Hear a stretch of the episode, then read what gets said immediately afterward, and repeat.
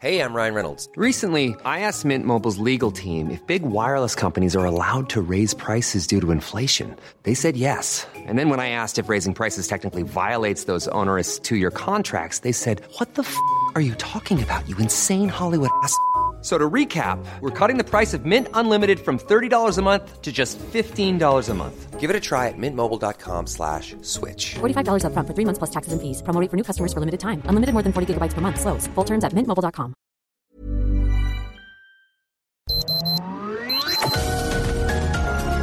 Heraldo Media Group presenta Sergio Sarmiento y Lupita Juárez.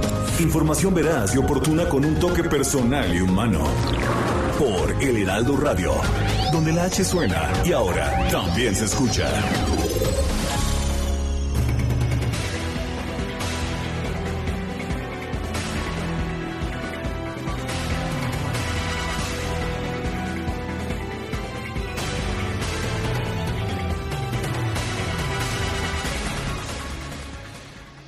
El presidente de la República, Andrés Manuel López Obrador, sorprendió ayer con un decreto presidencial, perdón, no una nueva ley, sino un decreto presidencial con el cual determinó que todas las obras, todas las obras de infraestructura que esté realizando su gobierno o aquellas que el presidente quiera designar como tales, pasarán a ser de interés público y de seguridad nacional. No tendrán que pasar por los trámites usuales en la obra pública, no tendrán que ser licitadas, no podrán ser objeto de cuestionamiento ni de amparo. Simple y sencillamente, como en una dictadura, el presidente decidirá qué se hace y todos los demás, todas las demás partes del gobierno, toda la sociedad tendrá que aceptar simple y sencillamente esta decisión. El decreto señala que esto es para impulsar y consolidar los proyectos que nos llevarán como nación a lograr el crecimiento económico. Sin embargo, esto significa que pues que habrá una mayor opacidad en estas obras gubernamentales, esto generará mayor corrupción, habrá un mayor control por parte del Ejecutivo. Ha habido ya cuestionamientos de juristas, juristas muy importantes que señalan que este decreto es inconstitucional sin embargo, se dio a conocer ayer con la idea de que esto es necesario para que el presidente pueda concluir de manera eficaz todas las obras de infraestructura que él ha decidido iniciar. Son las 7 de la mañana, 7 de la mañana con dos minutos. Hoy es martes 23 de noviembre de 2021. Yo soy Sergio Sarmiento. Quiero darle a usted la más cordial bienvenida a El Heraldo Radio yo me encuentro transmitiendo desde casa, ahora sí, no por otra razón, sino porque ando con una tos muy molesta. Eh, y bueno, pues siempre hay que, hay que cuidar esta salud. Guadalupe Juárez está en la cabina del Heraldo Radio. Adelante, Guadalupe, ¿qué nos tienes esta mañana? Hola, ¿qué tal? Qué gusto saludarte, Sergio Sarmiento. Buenos días, buenos días a usted que nos sintoniza, que ya está con nosotros empezando la mañana. Bueno, les tengo información que tiene que ver con lo que acabas de mencionar. El INAI está analizando si el acuerdo que determina como seguridad nacional obras de infraestructura vulnera el derecho de acceso a la información y el principio de máxima publicidad. El INAI está analizando el fondo de este acuerdo publicado ayer en el diario oficial de la Federación y que entra en vigor el día de hoy, por cierto, por el que los proyectos y obras del Gobierno de México son considerados de interés público y seguridad nacional a fin de garantizar que el derecho de acceso a la información y el principio de máxima publicidad no sean vulnerados. De hecho, en las áreas especializadas del instituto están estudiando los alcances del acuerdo y, de ser necesario, exploran las distintas vías legales a emprender para asegurar que el derecho de acceso a la información de la sociedad sea garantizado sin restricción alguna. En el artículo primero, el documento señala expresa que se declara de interés público y seguridad nacional la realización de proyectos y obras a cargo del Gobierno de México asociados a infraestructura de los sectores, pues de todos, ¿no? Comunicaciones, telecomunicaciones, aduanero, fronterizo, hidráulico, hídrico, medio ambiente, turístico, salud, vías férreas, ferrocarriles, en todas sus modalidades, energético, puertos, aeropuertos y aquellos que por su objetivo, características, naturaleza, complejidad y magnitud se consideren prioritarios prioritarios y o estratégicos para el desarrollo nacional. Así que, bueno, pues muy atentos. El INAI analiza si este acuerdo que determina como seguridad nacional obras de infraestructura vulnera el derecho de acceso a la información y el principio de máxima publicidad. Bueno, y ayer en el Consejo de Seguridad y con la presencia de Marcelo Ebrard, el secretario de Relaciones Exteriores, México pidió a la Organización de las Naciones Unidas cooperación internacional para combatir el tráfico y desvío de armas, tanto en el destino como en el origen. El, secretario de Relaciones Exteriores de México señaló que el impacto del desvío y tráfico de armas para la paz y la seguridad coincide, coincide con uh, una situación eh, negligente e ilícita que alienta el narcotráfico y la violencia en territorio nacional. El combate al tráfico y al desvío, tanto en el lugar de su destino como en su origen, se trata de una responsabilidad compartida, dijo el secretario Ebrard. Hay empresas, señaló, que siguen priorizando su beneficio económico pese a que sus productos son traficados y utilizados en actividades ilícitas en contra de población civil y autoridades en nuestro país. Son las 7 de la mañana con 5 minutos. Y la frase del día es de Deirdre McCloskey, esta notable economista estadounidense. El capitalismo no ha corrompido nuestras almas, las ha mejorado.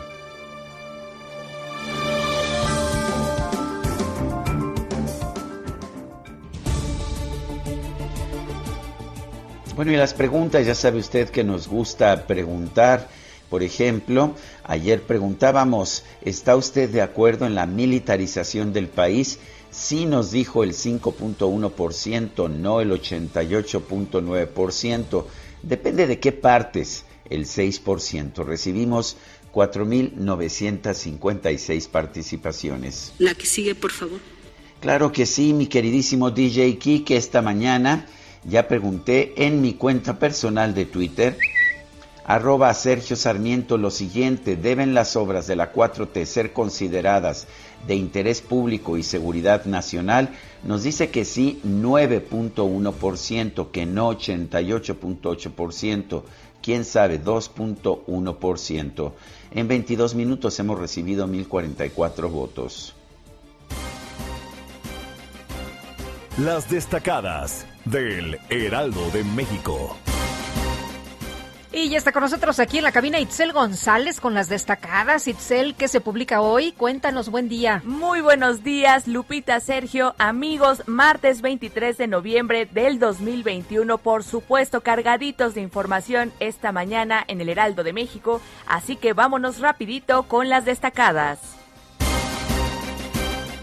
En primera plana, por decreto, blindan obras del gobierno. El presidente López Obrador firmó un acuerdo para declarar de interés público y seguridad nacional todos los proyectos de infraestructura federales y otorgarles las licencias necesarias. País en menores de edad se acercan a mil decesos aunque es mínima diferencia, está por arriba de las muertes en los Estados Unidos. Ciudad de México, Unión de Alcaldías ven posible impugnar el presupuesto. Los alcaldes de la oposición exigen reunión con la jefa de gobierno. Estados en sus marcas esperan decisión de partidos aspirantes a una candidatura piden mesura ante tendencia de preferencias electorales. Orbe, rebrote, Europa se vuelve a encerrar. Austria, Grecia y Eslovaquia volvieron a tomar medidas extremas mientras Alemania impulsa a su población para que se inocule con el fin de contener los contagios. Meta Fútbol alista Liga MX duelos. El órgano rector anuncia los duelos de cuartos de final en el Grita México A21. Y finalmente, en mercados, seguridad vial falla plan para bajar accidentes han costado más de 39 mil millones de, dólares perdón, en la última década, de acuerdo a una organización no gubernamental. Lupita, Sergio, amigos, hasta aquí las destacadas del Heraldo. Feliz martes. Igualmente, Itzel, gracias, buen día.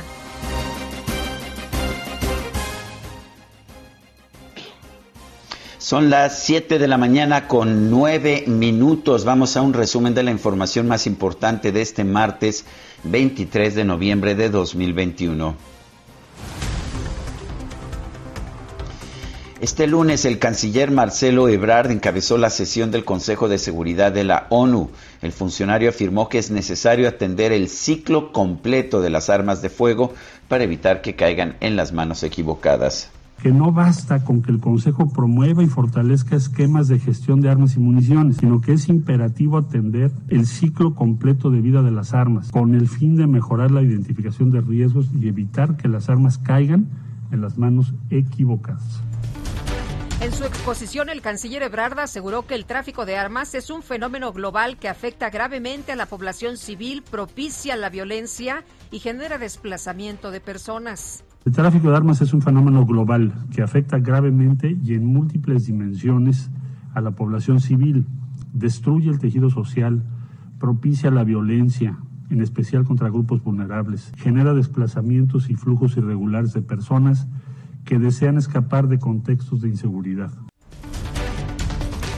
Ocho empresas fabricantes y vendedoras de armas de los Estados Unidos pidieron a un juez federal de Boston que deseche por improcedente la demanda civil que presentó el gobierno de México para hacerlas corresponsables de la violencia en nuestro país.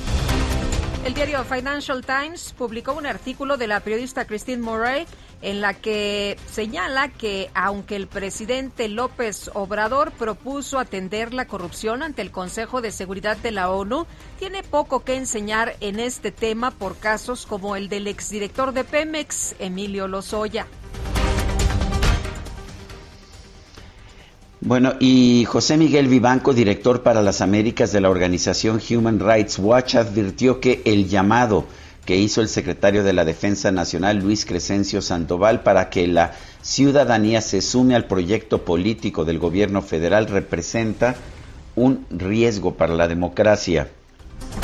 El Grupo Plural del Senado anunció que va a solicitar la comparecencia del secretario de la Defensa Nacional, Luis Crescencio Sandoval, para que explique su llamado a favor del proyecto político de la Cuarta Transformación. El presidente de Fomento Industrial de la Cámara Nacional de la Industria de la Transformación, Juan Manuel Chaparro, consideró que la reforma eléctrica que promueve el presidente López Obrador representa un alto riesgo para la seguridad energética del país el crecimiento económico, el ambiente y la salud pública. El presidente López Obrador sostuvo un encuentro privado con el coordinador de Morena en la Cámara de Diputados, Ignacio Mier, para revisar el camino a seguir para lograr la aprobación de su iniciativa de reforma eléctrica. Tras la reunión, el diputado Mier aseguró que Morena espera convencer a la bancada del PRI para que respalde la reforma eléctrica del Ejecutivo Federal. Yo espero que sí, vamos a trabajar con ellos. Espero que sí. Pero ya tienen ya un puente, ya tendrían un puente de diálogo, ya hay acercamiento. no hemos dejado de platicar. Lo que pasó, mañana lo vamos a platicar en la Junta. Mañana vayan a la Junta y ahí ya sabrán. ¿Con quiénes se reunieron? ¿Con qué sectores? ¿Con quiénes están? Yo creo que en principio, en principio nos vamos, mañana lo vamos a comentar con los presidentes de la Comisión de Energía y Puntos Constitucionales y en la propia Junta de Coordinación Política. La Junta va a coadyuvar, va a acompañar, pero no vamos a usurpar las atribuciones que le corresponden tanto a la Comisión de Puntos Constitucionales como a la Comisión de Energía. Este lunes se publicó en el Diario Oficial de la Federación un acuerdo de la Presidencia de la República con el que se declara de interés público y seguridad nacional, sí, así como lo escucha, seguridad nacional, la realización de proyectos y obras de infraestructura a cargo del gobierno federal, así como cualquier otro que se considere prioritario o estratégico para el desarrollo del país. Con este acuerdo se instruye a las dependencias y entidades federales a otorgar autorización provisional, así como permisos o licencias para iniciar las obras y proyectos señalados. El Instituto Nacional de Transparencia, Acceso a la Información y Protección de Datos Personales informó que ya analiza este decreto por el cual el presidente ha declarado de interés público y seguridad nacional los proyectos del gobierno federal. El Instituto Nacional Electoral informó que de las 490 mil firmas que ha recibido para solicitar la consulta de revocación de mandato del presidente López Obrador. 51.958 han presentado irregularidades. Bueno, y no quita el dedo del renglón, no pierde la esperanza, aunque ya el presidente le dijo pues que él va a respetar cómo se elija el candidato presidencial en Morena y que esto pues va a ser por encuesta, ¿no? El coordinador de Morena en el Senado, Ricardo Monreal, anunció que va a proponer que se lleven a cabo elecciones primarias para elegir a los candidatos de Morena al considerar que la encuesta es un método desgastado. Por eso creo que no debe nadie sentirse ofendido porque estamos pidiendo procesos internos más claros y más democráticos. Eh, la encuesta es un método que para mí eh, está desgastado y yo creo que deberíamos eh, promover, provocar elecciones primarias. En todo el mundo se realizan, todos los partidos las practican en el mundo y México no puede estar atrás en la democratización de los procesos internos. El coordinador de Morena en San Lázaro, Ignacio Mier, pidió no hacer especulaciones sobre el asesinato de tres agentes ministeriales de Puebla presuntamente cometido por policías municipales de Tecamachalco, localidad que gobierna su hijo, Ignacio Mier Bañuelos. No es conveniente, no es prudente, no se lo merecen ni los deudos ni las víctimas de especular, de hacer juicios anticipados de dictar sentencias, vivimos en un Estado de Derecho y que se dirima conforme a las atribuciones que le corresponden a la, Fiscalía y no a otros intereses que pueden ser este, legítimos, pero que pueden violentar el debido proceso. Grupo de hombres armados asesinó al comandante de la Policía Comunitaria del Frente Unido por la Seguridad del Estado de Guerrero, Maximino Alejo Prudente, cuando viajaba en una camioneta por el municipio de Juan R. Escudero. La Fiscalía General de Oaxaca informó que obtuvo la vinculación a proceso por los homicidios de tres personas en contra del diputado local Gustavo Díaz Sánchez quien fue detenido el pasado 4 de noviembre en Veracruz por presunto ultraje a la autoridad. Y un juez federal determinó ampliar por 14 días el plazo para concluir la investigación complementaria del proceso en contra del exdirector de Pemex, Emilio Lozoya, por el caso de agronitrogenados. El exdirector general del CONACIT, el Consejo Nacional de Ciencia y Tecnología, Enrique Cabrero, compareció este lunes ante la Fiscalía General de la República como parte de la investigación en contra de exfuncionarios del organismo por un presunto desvío de 244 millones de pesos. Y como parte de su movimiento de resistencia civil, los familiares del ex titular de la Secretaría de Desarrollo Social, Rosario Robles, solicitaron una audiencia con el representante en México de la Oficina del Alto Comisionado de la ONU para los Derechos Humanos, Guillermo Fernández. La Secretaría de Salud Federal informó que este lunes se registraron 53 muertes por COVID-19 en México. La cifra acumulada subió a 292.524. Bueno, y una nueva estimación del Instituto de Métricas y Evaluación de la Salud de la Universidad de Washington señala que para inicios de marzo del 2022 México podría llegar a un acumulado de por lo menos 415 mil muertos por COVID. La canciller de Alemania, Angela Merkel, advirtió a los líderes del, Partido eh, Demócrata Cristiano que ella encabeza que es necesario tomar acciones más contundentes para detener la propagación del COVID-19 en su país. Y en información de los deportes, la FIFA dio a conocer la lista de los 11 candidatos al premio Lo Mejor del 2021. Destacan el argentino Lionel Messi y el portugués Cristiano Ronaldo. Y en el partido de ayer por la noche, de lunes por la noche de la NFL, un Tom Brady que pues que nunca parece envejecer, encabezó a los Bucaneros de Tampa Bay para imponerse 30 puntos a 10 sobre los Gigantes de Nueva York.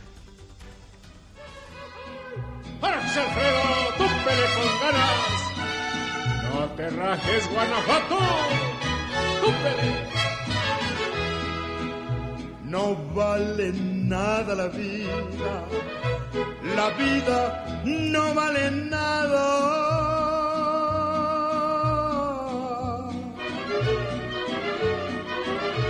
Comienza siempre llorando y así llorando se acaba. Por eso es que en este mundo la vida no vale nada. Pues no, la vida no vale nada. José Alfredo Jiménez, uno de los grandes de la composición mexicana, falleció el 23 de noviembre de 1973.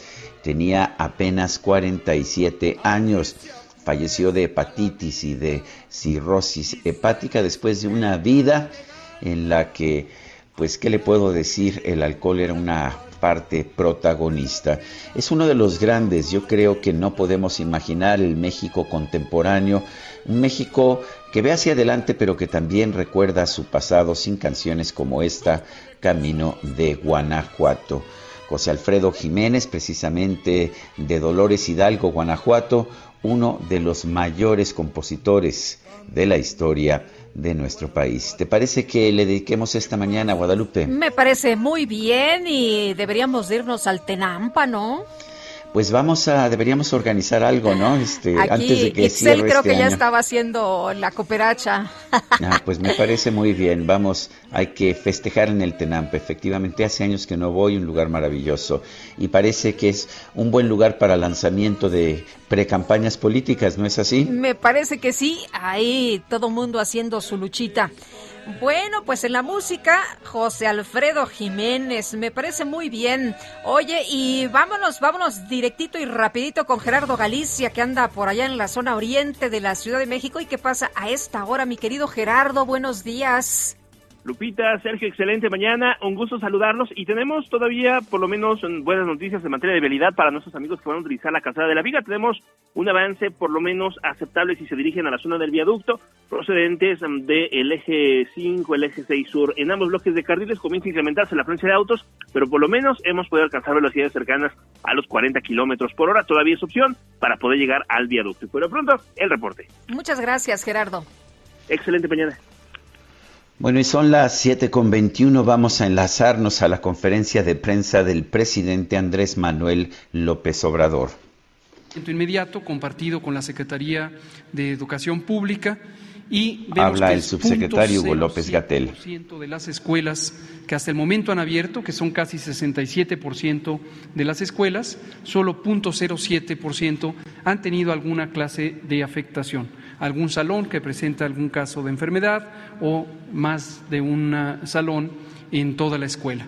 Y es de destacar que la gran mayoría, la enorme mayoría de los eh, casos que se han presentado son casos leves, lo cual ya habíamos también constatado a lo largo de la epidemia en México y en el mundo que en la población menor de edad el COVID se presenta como una enfermedad afortunadamente leve en su enorme mayoría. Veamos ahora la vacunación. Seguimos vacunando ahora con una complejidad territorial mayor porque ya hemos cubierto en las principales eh, concentraciones urbanas, desde luego la megalópolis y las metrópolis, pero también las ciudades de eh, decenas de miles de habitantes o incluso de cinco mil a diez mil habitantes. Están cubiertas de eh, vacuna para la población adulta. En cambio, ahora el reto es llegar exactamente al último rincón del Pues país. es el subsecretario de Salud Hugo López Gatel. Les- Le estaremos trayendo todos los detalles de la conferencia de prensa como lo hacemos todos los días. Vamos a Guadalupe, tienes información. Fíjate que sí, Sergio, hoy en el Sacapuntas, chéquenselo porque está re bueno. Allá en el Heraldo En el Heraldo, impreso. que se publica esta mañana. Pues eh, dice nuevos fichajes, nos, adelan- nos adelantan que habrá sorpresas esta semana en la mañanera con el anuncio que hará el presidente Andrés Manuel López Obrador sobre nuevas incorporaciones al gobierno y no se descarta que puedan integrarse al mundo diplomático personajes de otros partidos como la Prista, Claudia Pavlovich. ¿Qué tal? Pues ahí está, ahí está la información y bueno, pues vamos a ver lo que se concreta en los próximos días. Bueno, pues estaremos al pendiente. Mientras tanto, son las 7 de la mañana con 24 minutos, 7 con 24.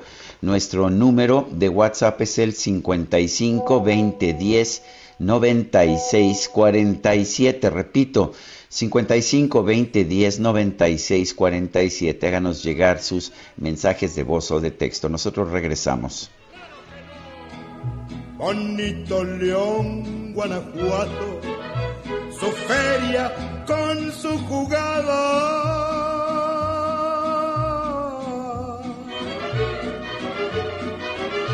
Allí se apuesta la vida y se respeta al que gana. Allá en mi León, Guanajuato, la vida Sergio Sarmiento y Lupita Juárez quieren conocer tu opinión, tus comentarios o simplemente envía un saludo para ser más cálida esta mañana. Envía tus mensajes al WhatsApp 5520 109647.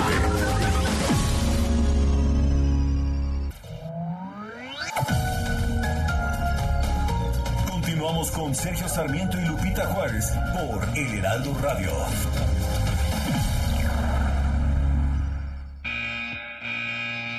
Los domis de choque revelan el daño que puedes sufrir al chocar en un auto. Reciben impacto tras impacto para evaluar qué autos nos protegen mejor. Solo los domis resisten choques. Tu familia no.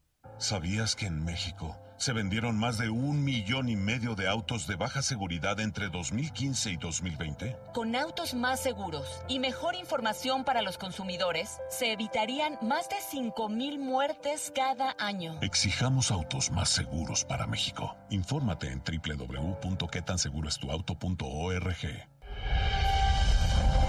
En 1991, por decreto presidencial, se estableció el 23 de noviembre como Día de la Armada de México, reconociendo la labor de nuestros héroes navales.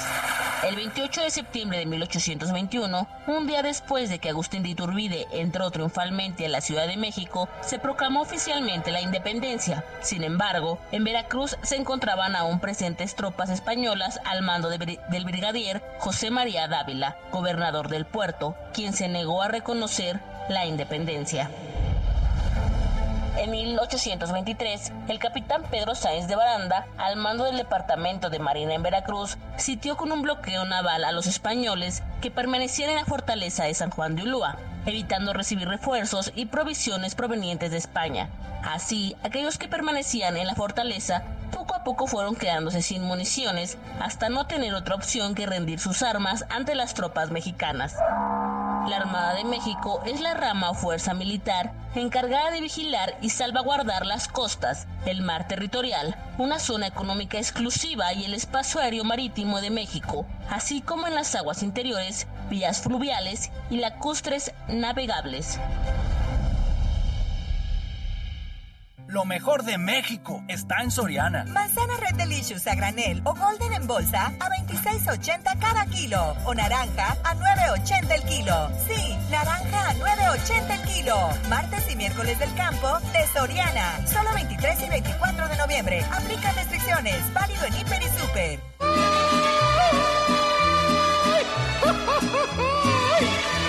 José Alfredo!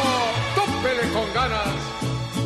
Yo sé bien que estoy afuera, pero el día que yo me muera, sé que tendrás que llorar. Llorar y llorar, llorar y llorar. Dirás que no me quisiste, pero vas a estar muy triste y así te vas a quedar. Con dinero y sin dinero hago siempre lo que quiero y mi palabra es la ley. No tengo trono ni reina, ni nadie que... Bueno, pues estamos escuchando a José Alfredo Jiménez y esta es una de sus canciones más características, El Rey. José Alfredo! cántale con ganas a tus paisanos. Esta que le gusta mucho a los políticos, por cierto. Oye, y vámonos a los mensajes. Luis López Otero nos dice, les deseo lo mejor del mundo. Mi comentario es el siguiente. El presidente de México, como administrador de los bienes de la nación, tiene el deber de rendir cuentas a sus gobernados de los costos de las obras, de las construcciones del aeropuerto en Santa Lucía, la refinería Dos Bocas y del tren Maya. Al no dar a conocer estos gastos, pues simple y sencillamente se denomina corrupción. Bueno, y nos dice, nos dice otra persona, Sergio, ¿tú crees que al blindar sus obras se está violando la Constitución? Debe haber una controversia constitucional y quién debe impulsarles el señor Alonso. Bueno, ayer veía varios comentarios, no soy un jurista, pero sí creo que eh, sí creo que en un Estado de Derecho el presidente tiene obligación de, de, gobernar de conformidad con lo que establecen las leyes. Y claramente aquí se está sacando de la manga que sus obras en particular son un tema de seguridad nacional y por lo tanto no tiene que estar sometido a las leyes. A mí me parece que eso puede ser este, inconstitucional, pero esa es mi opinión personal. Es eh, un tema de rendición de, de cuentas, ¿no? Y ahora también de transparencia. Y bueno, el eh, ministro, exministro de la Corte, José Ramón Cosillo, en su cuenta de Twitter escribió, este decreto del presidente es evidentemente inconstitucional. Y nos dice Pablo Dorst, que es arquitecto, con todo respeto, nosotros ya estábamos en AMLO-crisis antes del COVID la certeza de inversión a partir de la destrucción del aeropuerto de Texcoco, la cervecería en Baja California y varios proyectos inviables son el principio de la crisis económica. AMLO COVID solo falta una invasión extraterrestre, pero los extraterrestres van a Estados Unidos o Rusia, así que no hay de qué preocuparse. Bueno, vamos con otros temas. El colectivo Seguridad sin Guerra llamó a la Suprema Corte a no dar un cheque en blanco a las Fuerzas Armadas en la discusión sobre la controversia constitucional que se interpuso por un acuerdo presidencial que les permite estar de forma permanente a los miembros de las Fuerzas Armadas en tareas de seguridad. Pablo Giró es consejero de México Unido contra la Delincuencia y miembro del colectivo Seguridad sin Guerra. Pablo Giró, gracias por tomar esta llamada. Cuéntanos eh, por qué, por qué se oponen a que las Fuerzas Armadas sean las nuevas policías de nuestro país. Eh, ¿Qué tal? Buenos días. el espacio. Mira, no es que nos opongamos a las Fuerzas Armadas. El, el problema es el siguiente. Eh, nosotros vivimos en un país de leyes, o debemos vivir en un país que se respetan las leyes, y hay un orden constitucional. ¿Qué quiere decir eso? No? Quiere decir que hay una jerarquía de las normas en donde la más alta, que es la Constitución, no puede ser desobedecida por una ley inferior o un acuerdo, en este caso, como el que publicó el presidente. Eso es justamente para que no cada quien haga la, regulación que quiera y que se tenga que observar lo que el, todos juntos pusimos en la Constitución. Y entonces el presidente en el 2020, bueno, si, se, si recuerdan ustedes, en el 2018, pues metieron una, se intentó hacer, eh, digamos, a la Guardia Nacional una institución militar y después en 2019 en el Senado se pusieron de acuerdo todas las fuerzas políticas del país para que fuera una institución civil y que el ejército solamente pudiera participar en la seguridad pública de una forma extraordinaria, regulada, complementaria y subordinada al poder civil, además fiscalizada por órganos independientes al ejército. Esto viene de una sentencia de la Corte de Derechos Humanos Internacional que lo que sucede en eh, lo que quedó plasmado en la Constitución es que el ejército no puede participar y que la Guardia Nacional viene a sustituir a la Policía Federal, pero era una institución civil. En los hechos, la han vuelto una, una institución militar y si ustedes oyen al secretario de, del ejército, secretario de la defensa, él habla como si la eh, como si la Guardia Nacional ya dependiera de ellos, pero en realidad no depende de ellos, están violando la Constitución. Y entonces el presidente sacó un acuerdo un acuerdo, ni siquiera un decreto, una ley, nada, es un acuerdo en el que el presidente dice que ya le autoriza al ejército a participar en, la, en labores de seguridad pública en contra de lo que dice la Constitución, es decir, una norma inferior está cambiando la Constitución. Eso es a lo que se opone eh, eh, tanto nuestro colectivo como en este caso la Cámara de Diputados que metió una controversia, misma que está por resolverse en estos días y misma que la Suprema Corte de Justicia no le está dando la importancia necesaria. ¿A qué me refiero? Esto es básicamente un cambio político enorme en el país, es pasar de una sociedad civil, una sociedad en donde mandamos los civiles, a una sociedad en donde van a mandar los militares, porque les estás dando todas las armas, todas las funciones de policía a un cuerpo militar que además es muy opaco, no da razón de las cosas que hace, como hemos visto con el acuerdo que estaban ustedes platicando hace unos minutos, que sacó ayer el presidente, por eso quiere cambiar sus, también ese acuerdo eh, está fuera de la ley, fuera del régimen constitucional, pero lo que quieren hacer es ponerlo en un cajón en donde hay opacidad, en donde el ejército, como tiene las armas, no obedece a los civiles cuando el INAI le dice que dé información, no la da, con excusas de seguridad nacional, que son básicamente excusas, ¿no? Porque en realidad lo que debe hacer de seguridad nacional son tres cosas en este país, lo demás no, ¿no? El número de tropas, en dónde están, a lo mejor, pero todo lo demás, pues el, el ejército gasta nuestro dinero y debería darnos cuenta. Entonces, en realidad lo que nosotros estamos pidiéndole a la Suprema Corte es que ponga mucha atención y que resuelva esto en el Pleno, porque lo tienen en una de las salas y lo quieren en el proyecto, lo quieren desechar por razones secundarias, no se quieren meter a explorar el fondo y el fondo es que este acuerdo va en contra de la Constitución, porque además, además hay un artículo en la Constitución que es el artículo 129 que le prohíbe al ejército participar en cualquier cosa cuando no estamos en guerra. Pablo, pero entonces se puede guardar esto en el cajón efectivamente y hacer que, pues, como que nadie se entera de que se viola la ley. Pues eso es lo que quieren hacer. Al, final del día, lo que están a punto de hacer es, eh, con una razón técnica irrelevante, no le quieren entrar al fondo y quieren primero, romper el orden constitucional, que es gravísimo, gravísimo, es dejar que el presidente por un acuerdo, que no, no tiene además base legal, es eso de un acuerdo, no es un decreto, no es nada, eh, pueda romper y cambiar la constitución como él quiera, cuando él quiera y con los propósitos que él quiera. Les recuerdo que todos los funcionarios públicos, incluyendo al presidente, solamente pueden hacer lo que tiene autorizado por ley. Lo que no está autorizado por ley no lo pueden hacer. Al contrario de nosotros, los ciudadanos, que podemos hacer todo, excepto lo que la ley nos lo prohíbe, los funcionarios es al revés. Ellos solo pueden hacer lo que la ley les permite.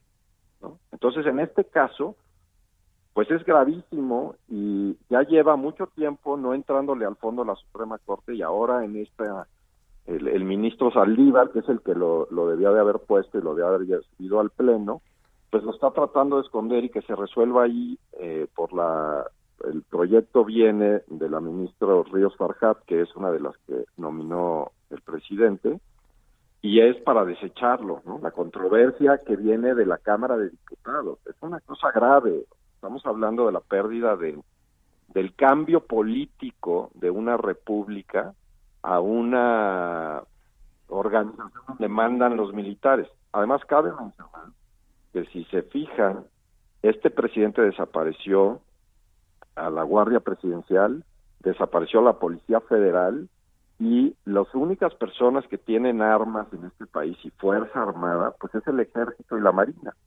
Entonces es muy grave en balance de poder, porque una vez que les otorgas estas cosas, quitárselas que un diputado se atreva a votar en contra de los que tienen las armas y lo pueden amenazar, pues es muy complicado. ¿no? Es un cambio radical en el país y gravísimo. Justo con lo que vimos ayer y lo que hizo el secretario el fin de semana, pues nos pone en una situación en donde ya podríamos decir que estamos perdiendo pues muchos derechos y la organización política del país está acabando la división de poderes y el federalismo. Pablo Giro, consejero de México Unido contra la Delincuencia, miembro del colectivo Seguridad sin Guerra. Gracias por esta conversación. No, gracias a ustedes por el espacio. Son las 7 con 43. En Soriana, la Navidad es muy de nosotros.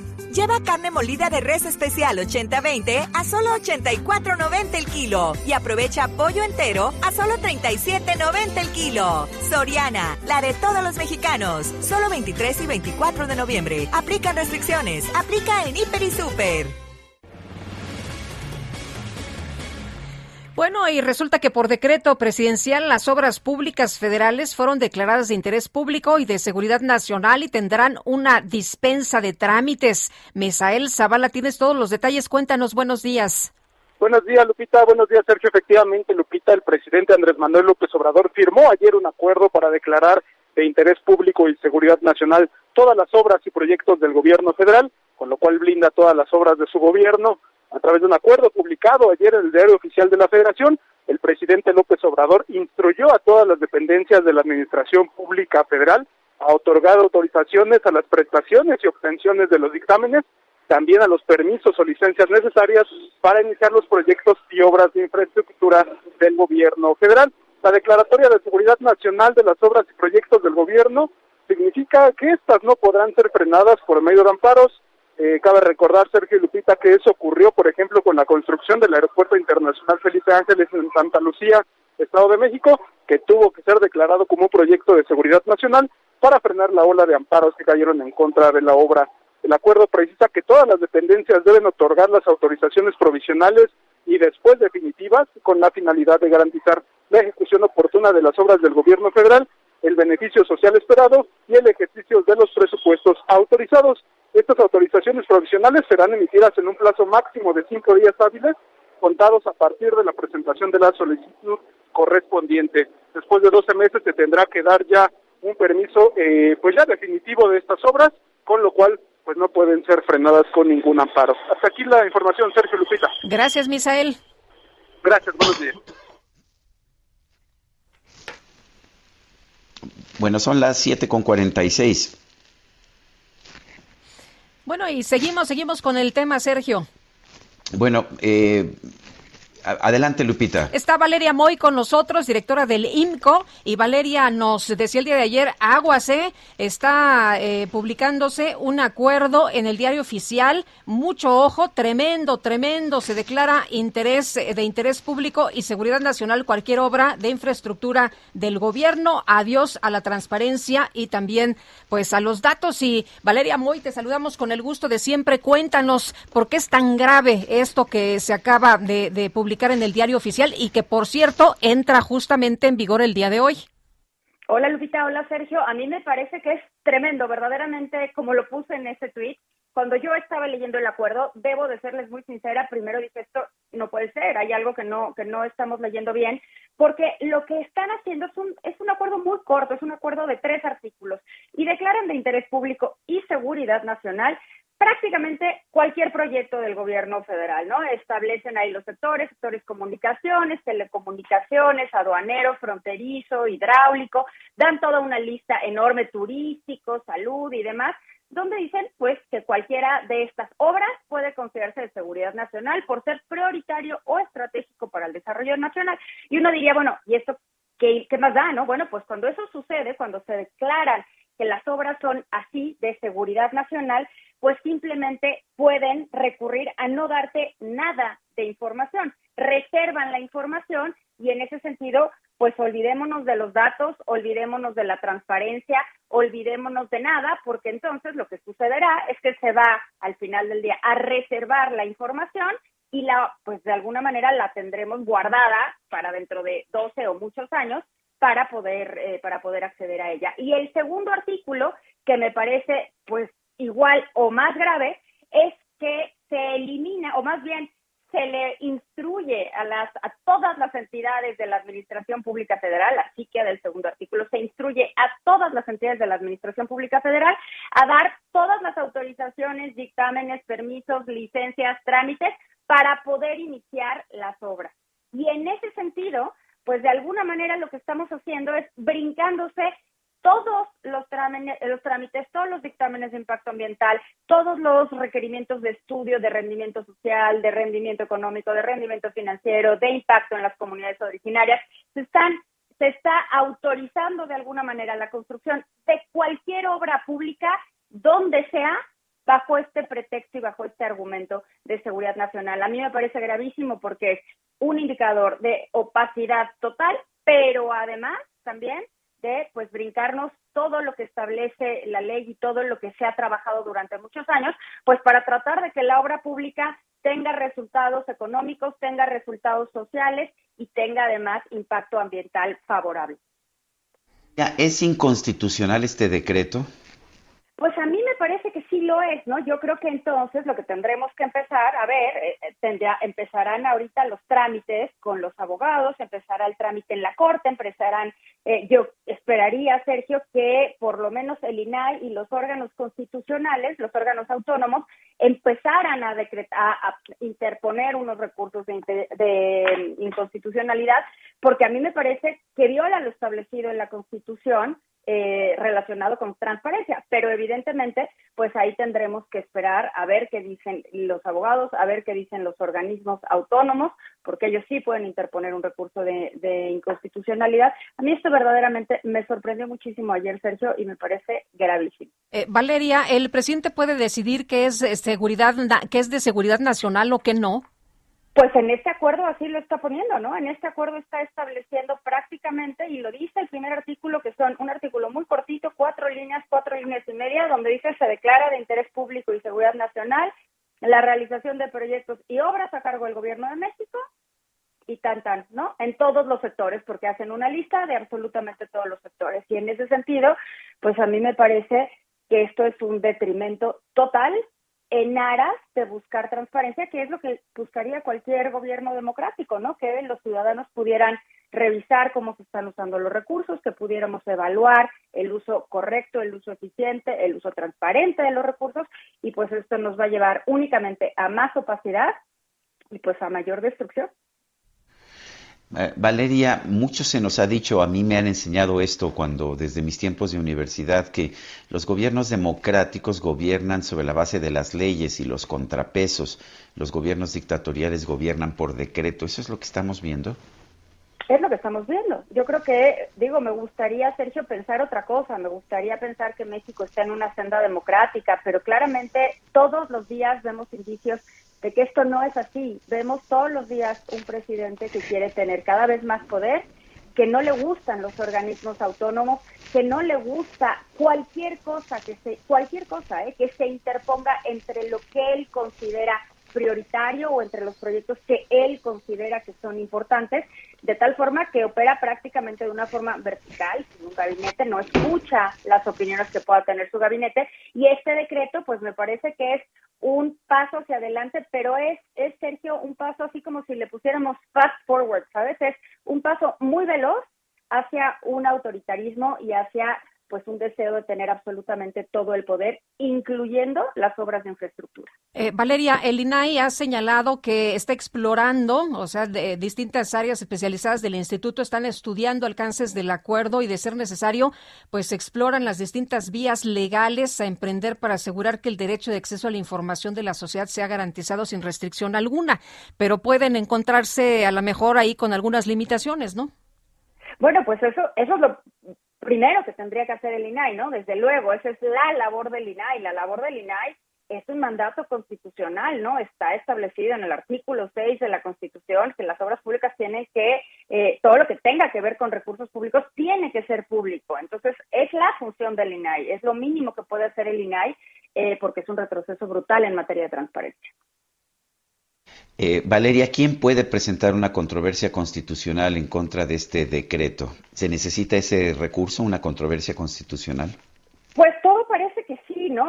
yo creo que ese es justo el tema que estamos tratando de entender ahorita, porque es un acuerdo, no es un cambio en la ley. Entonces, eh, no sé exactamente cómo funciona eh, con un acuerdo, pero está por verse si van a tener que aplicarse controversias constitucionales o acciones de inconstitucionalidad parecería ser que el camino viene por las acciones de inconstitucionalidad que pueden promover los legisladores federales, los legisladores locales, al menos el 33% de ellos, también lo puede hacer el fiscal general, también lo pueden hacer los partidos políticos. Y también, y esta es la parte importante, también lo puede hacer el INAI y también lo puede hacer la Comisión Nacional de Derechos Humanos. Esto también violaría o podría ser, tiene el potencial de ser violatorio de los derechos humanos porque se eliminan todo el tema de consultas a los pueblos originarios. Entonces, a mí me parece que pues esto es lo que tiene que hacer el INAI. Vamos a ver, yo creo que ayer los agarró por sorpresa, vamos a ver hoy cómo logra el INAI eh, acotar o qué medidas anuncia el INAI, porque sí, verdaderamente me parece que algo se tiene que hacer para frenar este acuerdo. Muy bien, pues Valeria, muchas gracias por platicar con nosotros esta mañana. Muy buenos días. Al contrario, muy buenos días a ustedes. Hasta luego. Hasta luego.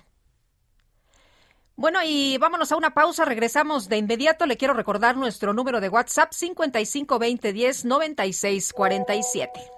Que yo me muera sé que tendrás que llorar.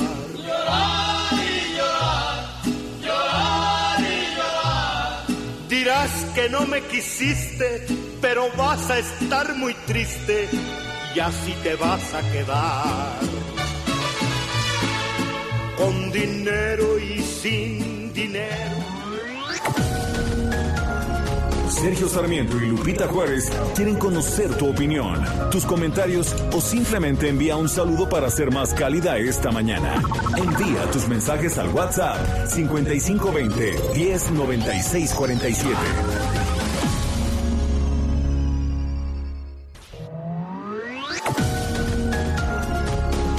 Continuamos con Sergio Sarmiento y Lupita Juárez por El Heraldo Radio.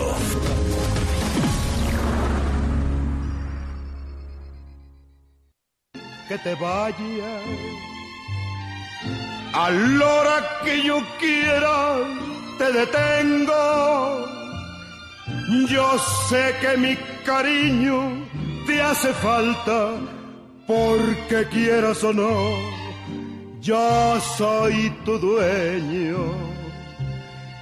Yo quiero que te vayas por el mundo y quiero que conozcas mucha gente. Estamos escuchando a José Alfredo Jiménez, esto se llama La Media Vuelta. Y a veces es mejor, ¿no? Darse la media vuelta, Guadalupe.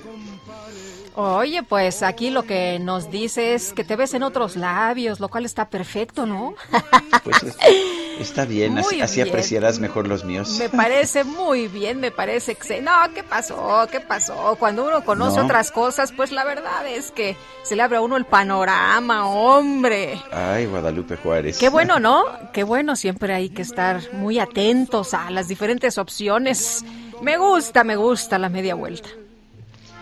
Entonces yo daré la media vuelta. Bueno, y vámonos a los mensajes. Dice una persona, mm, Jorge Butrón, desde la comarca lagunera. Los logros de esta 4T solo pueden realizarse por decreto, opacidad por decreto, control de precios por decreto. ¿Qué sigue? Felicidad por decreto. Lo saluda Jorge Butrón pues lo habían planteado en alguna ocasión, ¿te acuerdas? Así es, así es. Bueno, dice otra persona, este abuso de, la, de Obrador es debido a la enorme y brutal corrupción que tiene el ejército y que ya fue expuesta por periodistas y el escándalo tan grande que ya no quieren que nadie se entere de lo que siguen robando, firma Eisman. Bueno, y nos dice Manolo, un fuerte abrazo, Sergio Lupita, buenos días. La fuerza que se le ha otorgado al ejército en diferentes áreas ajenas a su función están creando un Frankenstein y pueden salirse de control aunado al decreto del dictador López Obrador eh, referente a las obras gubernamentales. Estamos a nada de una dictadura, espero eh, equivocarme en mi apreciación. Un fuerte abrazo. Bueno, y en la conferencia de prensa el presidente López Obrador explicó que el decreto en el diario oficial, este que llaman el decretazo, es un acuerdo interno para agilizar trámites y evitar que la burocracia afecte la realización de las grandes obras. Esto es lo que dijo. Un acuerdo para agilizar trámites y que por los eh, trámites burocráticos no se detengan las obras, que eh, se pueda dar la confianza a las instituciones y a las empresas que están eh, trabajando en el tren Maya para que eh, los trámites que tienen que hacer para la realización de las obras eh, sean más expeditos y que eh, se les dé también tiempo para presentar toda la documentación en el entendido de que las empresas, las eh, pues es lo que dijo el presidente de la República hace unos minutos sobre este decreto. La barra mexicana, esto es el Colegio de Abogados, está señalando en un comunicado eh, que la barra tiene como uno de sus objetivos sociales velar por el respeto a la constitución política de los Estados Unidos mexicanos. Por eso, por eso consideran su preocupación por el atentado al orden jurídico nacional eh, a través de este acuerdo. Eh, que ha dado a conocer, que se publicó ayer en el Diario Oficial de la Federación en una edición vespertina. Señala la barra mexicana de abogados que es ilegal e inconvencionalmente este acuerdo con deficiente e incorrecta fundamentación constitucional. El acuerdo declara como asuntos de interés público y seguridad nacional los proyectos del gobierno de México asociados a infraestructura eh, se instruye a las dependencias y entidades de la Administración Pública a otorgar la autorización provisional necesaria para iniciar los proyectos. Dicha autorización se otorgará en un plazo de cinco días. El señalado acuerdo, dice la barra mexicana de abogados, resulta francamente violatorio de las siguientes disposiciones constitucionales. Uno, la división de poderes. Dos, disposiciones en materia de competencia económica. Eh, tres, eh, disposiciones en materia ambiental, cuatro disposiciones en materia de debido proceso, cinco disposiciones en materia de consulta previa, tanto ambiental como indígena y otros procesos sociales y agrarios, sexto, disposiciones en materia de progresividad en materia de derechos humanos. Adicionalmente, el acuerdo viola disposiciones contenidas en tratados comerciales en lo relativo a competencia económica, medio ambiente, consultas previas, energía, trato justo, debido proceso, entre otras. Por lo expuesto, respetuosamente, dice la barra mexicana de abogados, solicitamos al Poder Ejecutivo, Federal deje sin efectos el señalado acuerdo en respeto al Estado de Derecho. Son las 8 de la mañana con 6 minutos. Adelante, Guadalupe. Vámonos al clima. El pronóstico del tiempo. Sergio Sarmiento y Lupita Juárez. Ana Moguel, meteoróloga del Servicio Meteorológico Nacional de Conagua. ¿Qué tal? Buenos días. ¿Qué nos espera en materia de clima? Buenos días, Sergio Lupita. Para este día, el Frente Frío número 10 se extenderá desde el Golfo de México hasta la península de Yucatán, originando chubascos con tormentas puntuales fuertes en dicha península y el sureste del territorio. Se prevé que el sistema se desplace rápidamente hacia el Mar Caribe y deje de afectar al país al final del día, mientras que la masa de aire fría asociada al frente mantendrá evento de norte fuerte, muy fuerte en el litoral del Golfo de México, Istmo y Golfo de Tehuantepec. A su vez, se prevé chubascos y lluvias puntuales fuertes sobre entidades del oriente y sureste de México. Por otro lado, la corriente en chorro subtropical y una vaguada polar cruzarán el noroeste del territorio, generando vientos con rachas de 50 a 70 kilómetros por hora, cielo nublado y lluvias aisladas en la región mencionada. Además, existe la posibilidad de caída de agua-nieve o lluvia engelante en las sierras de San Pedro Mártir. Por otra parte, un canal de baja presión en el occidente del país y la entrada de humedad del Océano Pacífico mantendrán el potencial para lluvias con chubascos en la región mencionada. En cuanto al Valle de México, esperamos cielo medio nublado nublado durante la tarde, con probabilidad de lluvias aisladas en la Ciudad de México e intervalos de chubascos en el Estado de México, las cuales podrían estar acompañadas de descargas eléctricas. Para la Ciudad de México se pronostica una temperatura máxima de, 20 a 22 grados Celsius y para la Ciudad de Toluca una máxima de 18 a 20 grados Celsius. En cuanto a la mínima para mañana para la Ciudad de México, esperamos que esta sea de 9 a 11 grados Celsius y para la Ciudad de Toluca la mínima que esperaríamos es de 4 a 6 grados Celsius. Este es mi reporte desde el Servicio Meteorológico Nacional, informó Ana Moguel. Gracias, Ana. Muy buenos días. Hasta luego. La Fiscalía General de la República inició una indagatoria para determinar si hubo actos de corrupción o negligencia de parte de funcionarios o exfuncionarios que propiciaron la inundación del pasado 6 de septiembre en Tula, Hidalgo. Xochitl Galvez es senadora por el Partido Acción Nacional. Xochitl, gracias por tomar nuestra llamada. Cuéntanos cómo, cómo ves esta, pues, la serie de medidas y acciones que llevaron a estas inundaciones de Tula, Hidalgo. ¿Piensas que hubo una negligencia criminal? Por supuesto, Sergio, mira, y te voy a explicar por qué la hubo. Eh, cuando, por cierto, buenos días, Lupita. Hola, ¿qué tal? ¿Cómo estás, Xochitl? Buenos días. Qué gusto. Cuando se construye el túnel emisor oriente, pues hay una manifestación de impacto ambiental. Esas que hoy el presidente no va a querer que se hagan, ¿no? O sea, pero antes, eh, este decreto del día de ayer, tú tenías que tener la autorización de la Secretaría de Medio Ambiente para todo este tipo de obras. Y como entra dentro del rubro hidráulico, pues también estas obras eh, ya, ya no tendrán que presentar estas manifestaciones. Pero esta, en concreto, presentó su manifestación y la Semarnat le dijo, antes de echar a andar el túnel emisor oriente, tienes que encamizar el río Tula, casi 12 kilómetros, eh, y empiezan las obras, pero eso implicaba tumbar miles de árboles. Y los vecinos de Tula pues, no les pareció porque eran ahuehuetes milenarios. O sea, imagínate, me vas a, a, tumbar todos mis árboles de mi río para que me eches el drenaje profundo de la ciudad. Entonces se paró la obra, yo presenté un punto de acuerdo para decir, bueno, ¿y qué se va a hacer? Había muchas otras cosas que se pudieran hacer.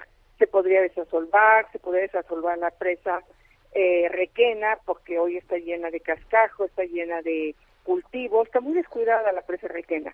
Entonces, se detienen las obras y ya no se inician. Por lo tanto, el túnel emisor oriente no podría haberse abierto, porque era una condición que para que entrara en operación tendrían que estar las obras de mitigación.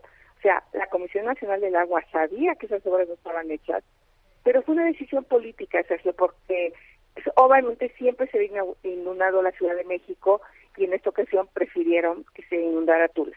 Vamos a suponer que toman esa decisión absolutamente ilegal. Yo anexé la manifestación de impacto ambiental en mi denuncia, donde deja claramente esta responsabilidad.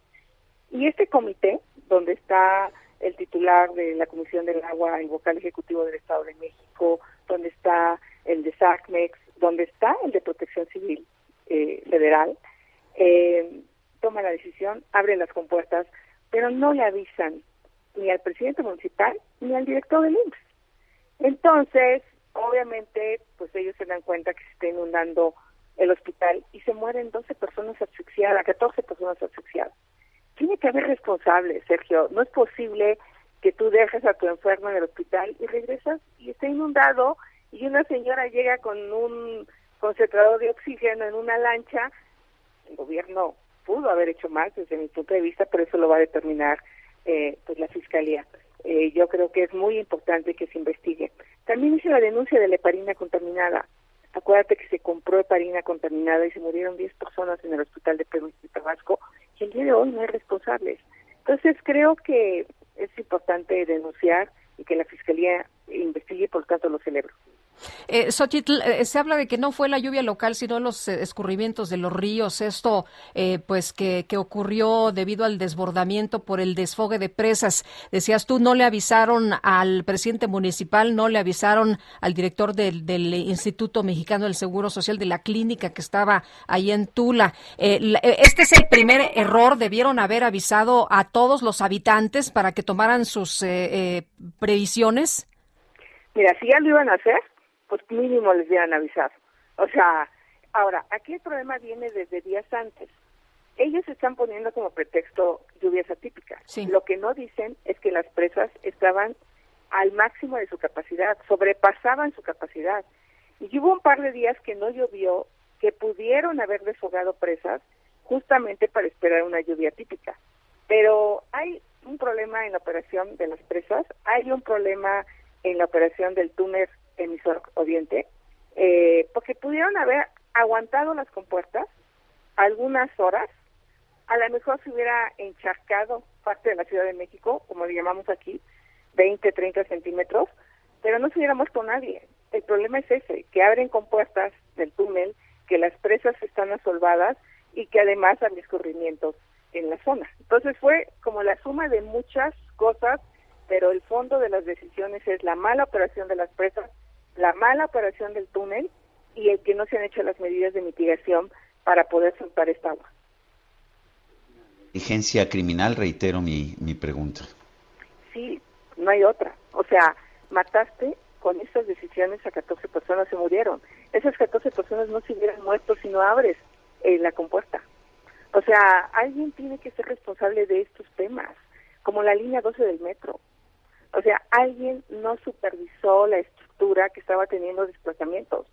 Ahí había un problema de mantenimiento serio, como lo está viendo en los segundos pisos ahorita que se están desmoronando.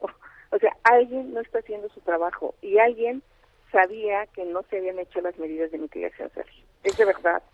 Eh, es, es muy grave lo que está pasando con este gobierno y yo lo atribuyo mucho a su incapacidad de funcionarios que no tienen ni la experiencia ni conocimiento y también a que han quitado a mucha gente eh, por los recortes absurdos que a veces ponen en riesgo sistemas como estos que son muy especializados.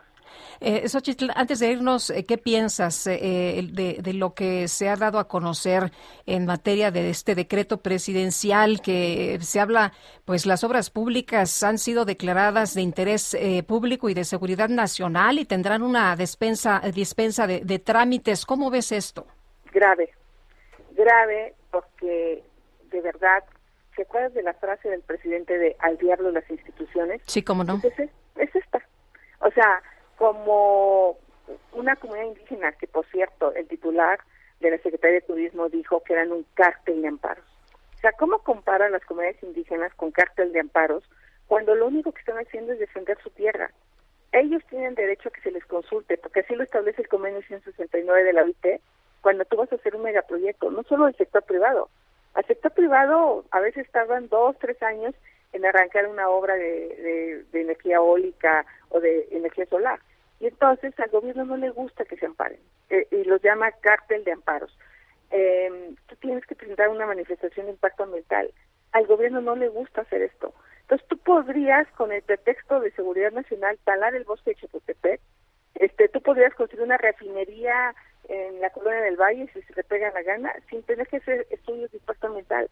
Esto, y tú tendrías que pasar por encima de los municipios cuando no te den la licencia de construcción porque el uso del suelo del que quieres hacer no está permitido. Entonces, tú puedes violar el uso del suelo, tú puedes violar el impacto ambiental, eh, tú puedes violar el derecho de consulta y muchas otras cosas. Eh, y eso es porque, porque el presidente simple y sencillamente quiere hacer su voluntad sin seguir las normas que todos seguimos, que todo mundo que tiene que hacer una obra, un ciudadano que tiene que hacer una casa eh, o que tiene que hacer un desarrollo inmobiliario, pues tiene que pasar por esos procedimientos. Obviamente por eso en los países desarrollados se requiere planeación, ¿no? Con mucho tiempo, eh, desarrollo de proyectos con mucho tiempo y ejecución.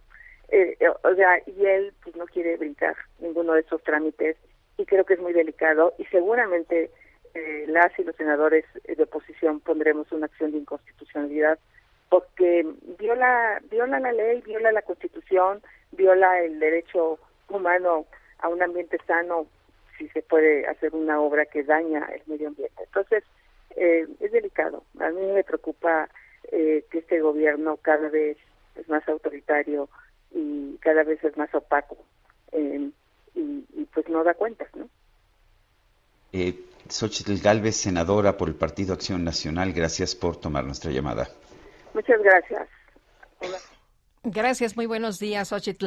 Bueno, y la Secretaría de Relaciones Exteriores expresó que los fabricantes de armas en Estados Unidos demandados por México tratarán de responsabilizar a los mexicanos por las mismas razones que presentó el gobierno federal en la demanda. Pablo Monroy, Conesa, consultor jurídico adjunto de la Secretaría de Relaciones Exteriores. Qué gusto saludarte esta mañana. Y bueno, ¿cómo ves esta propuesta? ¿Cómo ves este planteamiento? Buenos días.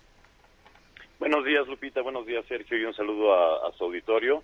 Pues eh, estábamos esperando eh, la respuesta de, de, todas las empresas demandadas. No hay algo en esa respuesta que no que no esperáramos, que no supiéramos que iban a, a argumentar.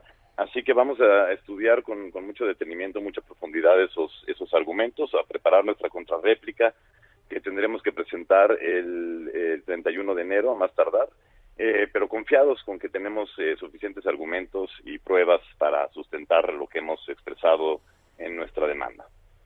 Hay algunos ah, puntos que son de forma y otros que son de fondo. Por ejemplo, veía yo entre, en los argumentos de la empresa Glock, la fabricante de, eh, de, de armas, que, que señala que hay cuatro armas de esta empresa eh, ubicadas, eh, que se ubicaron en México, pero que no haya, ninguna de ellas procede, por ejemplo, de Boston, que es el, la, la, corte, la corte federal en donde se presentó esta demanda. Ese tipo de, de formalidades, no, ¿no les molesta a ustedes? ¿No piensan que se pueda perder el juicio precisamente por formalidades de esa naturaleza?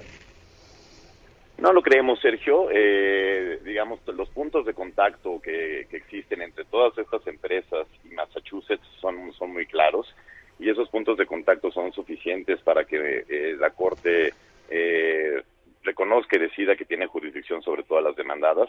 Digo, recordemos que hay eh, demandas en las cuales por haber utilizado una tarjeta eh, American Express en en, en México eh, cortes estadounidenses tienen, tienen jurisdicción, así que nos parece que es un intento por eh, desestimar la, la, la, competencia de la Corte, pero como digo, tenemos, tenemos suficiente información sobre todo el comercio que sucede en Massachusetts, sobre la producción de armas que sucede en Massachusetts y también sobre la publicidad y marketing que sucede en Massachusetts. Así que esos son puntos suficientes para mantener el reclamo en, esa jurisdicción. Eh, Pablo, de los puntos importantes o de los puntos principales que se defienden es eh, el, el, de que estos productos son traficados y utilizados en actividades ilícitas en contra de la población civil y autoridades en nuestro país y que en cerca de 75% de los homicidios está involucrado un arma de ese tipo. ¿Ese es eh, parte de lo que ustedes están planteando?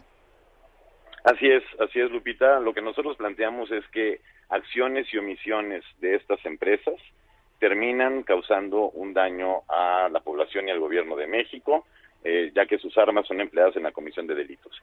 Y lo, lo interesante de este litigio y lo interesante de la postura del, gobierno de México es que tenemos, eh, insisto, argumentos y evidencia para comprobar ese nexo causal entre esas conductas negligentes y deliberadas e intencionales eh, y todo eh, eh, la ruta que sigue que siguen las armas, es decir, cómo se distribuye, quién las vende, de, quién las compra, cómo cruzan y cómo terminan en escenas del delito en México, ¿no?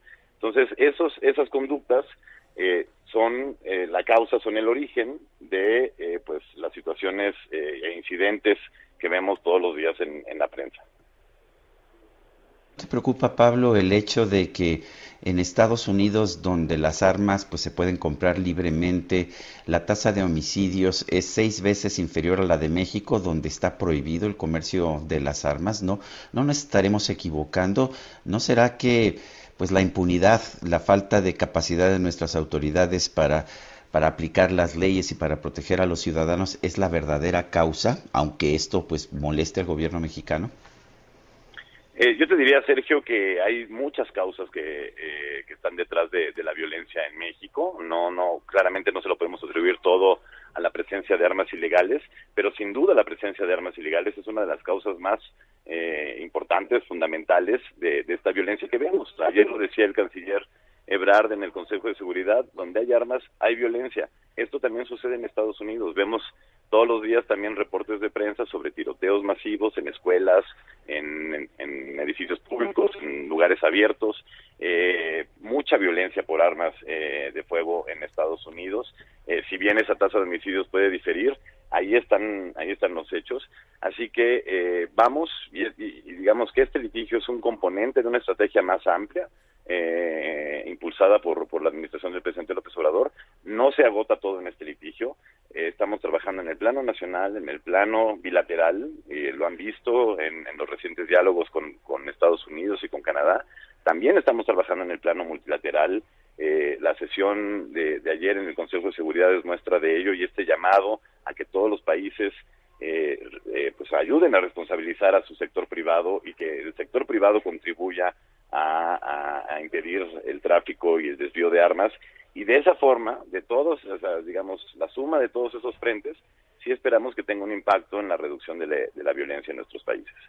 Muy bien, pues Pablo, muchas gracias por conversar con nosotros esta mañana. Muy buenos días. Gracias Lupita, gracias Sergio y un saludo a su auditorio, seguiremos informando puntualmente. Muy amable, hasta luego.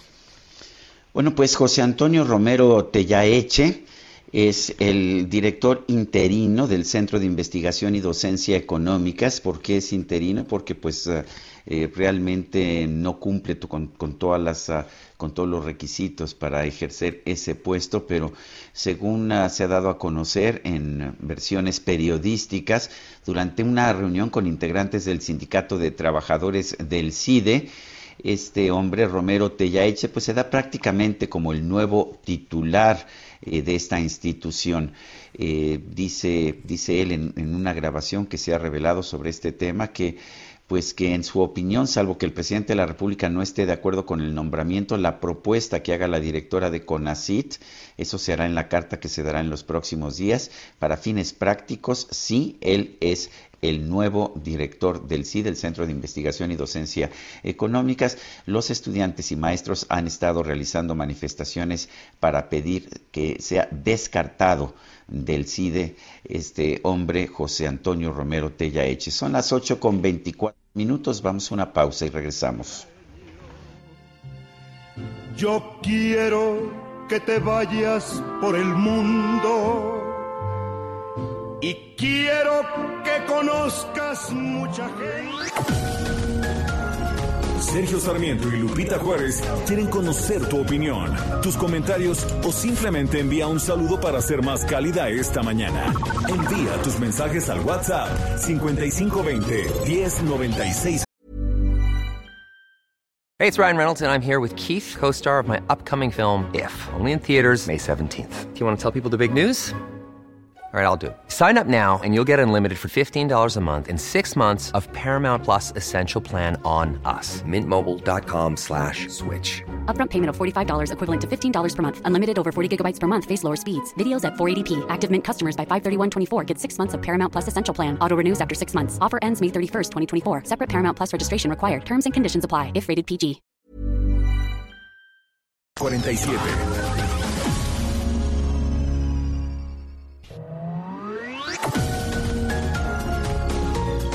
Continuamos con Sergio Sarmiento y Lupita Juárez por El Heraldo Radio.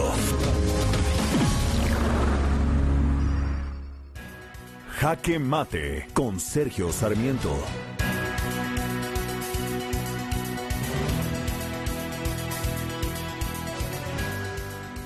En los países democráticos, el poder no se concentra en una sola persona. En los países democráticos se gobierna de conformidad con las leyes, con las limitaciones que imponen las leyes, también con los contrapesos de un Estado de derecho, con contrapesos como las organizaciones de derechos humanos, las, las cortes, los tribunales y los derechos individuales. Todos estos son los contrapesos de una democracia real. En las dictaduras, en cambio, se gobierna por decreto.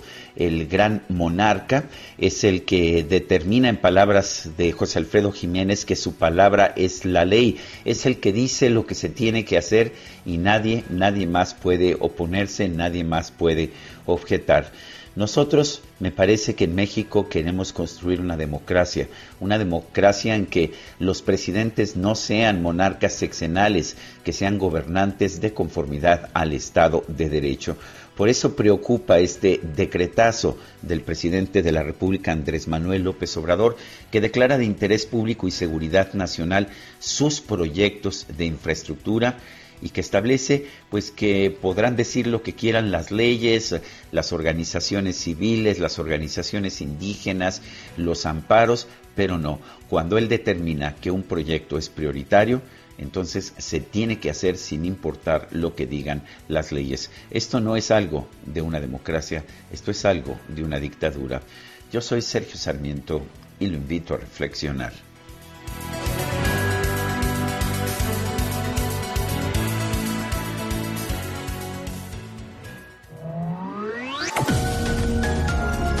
Para Sergio Sarmiento tu opinión es importante. Escríbele a Twitter en arroba Sergio Sarmiento.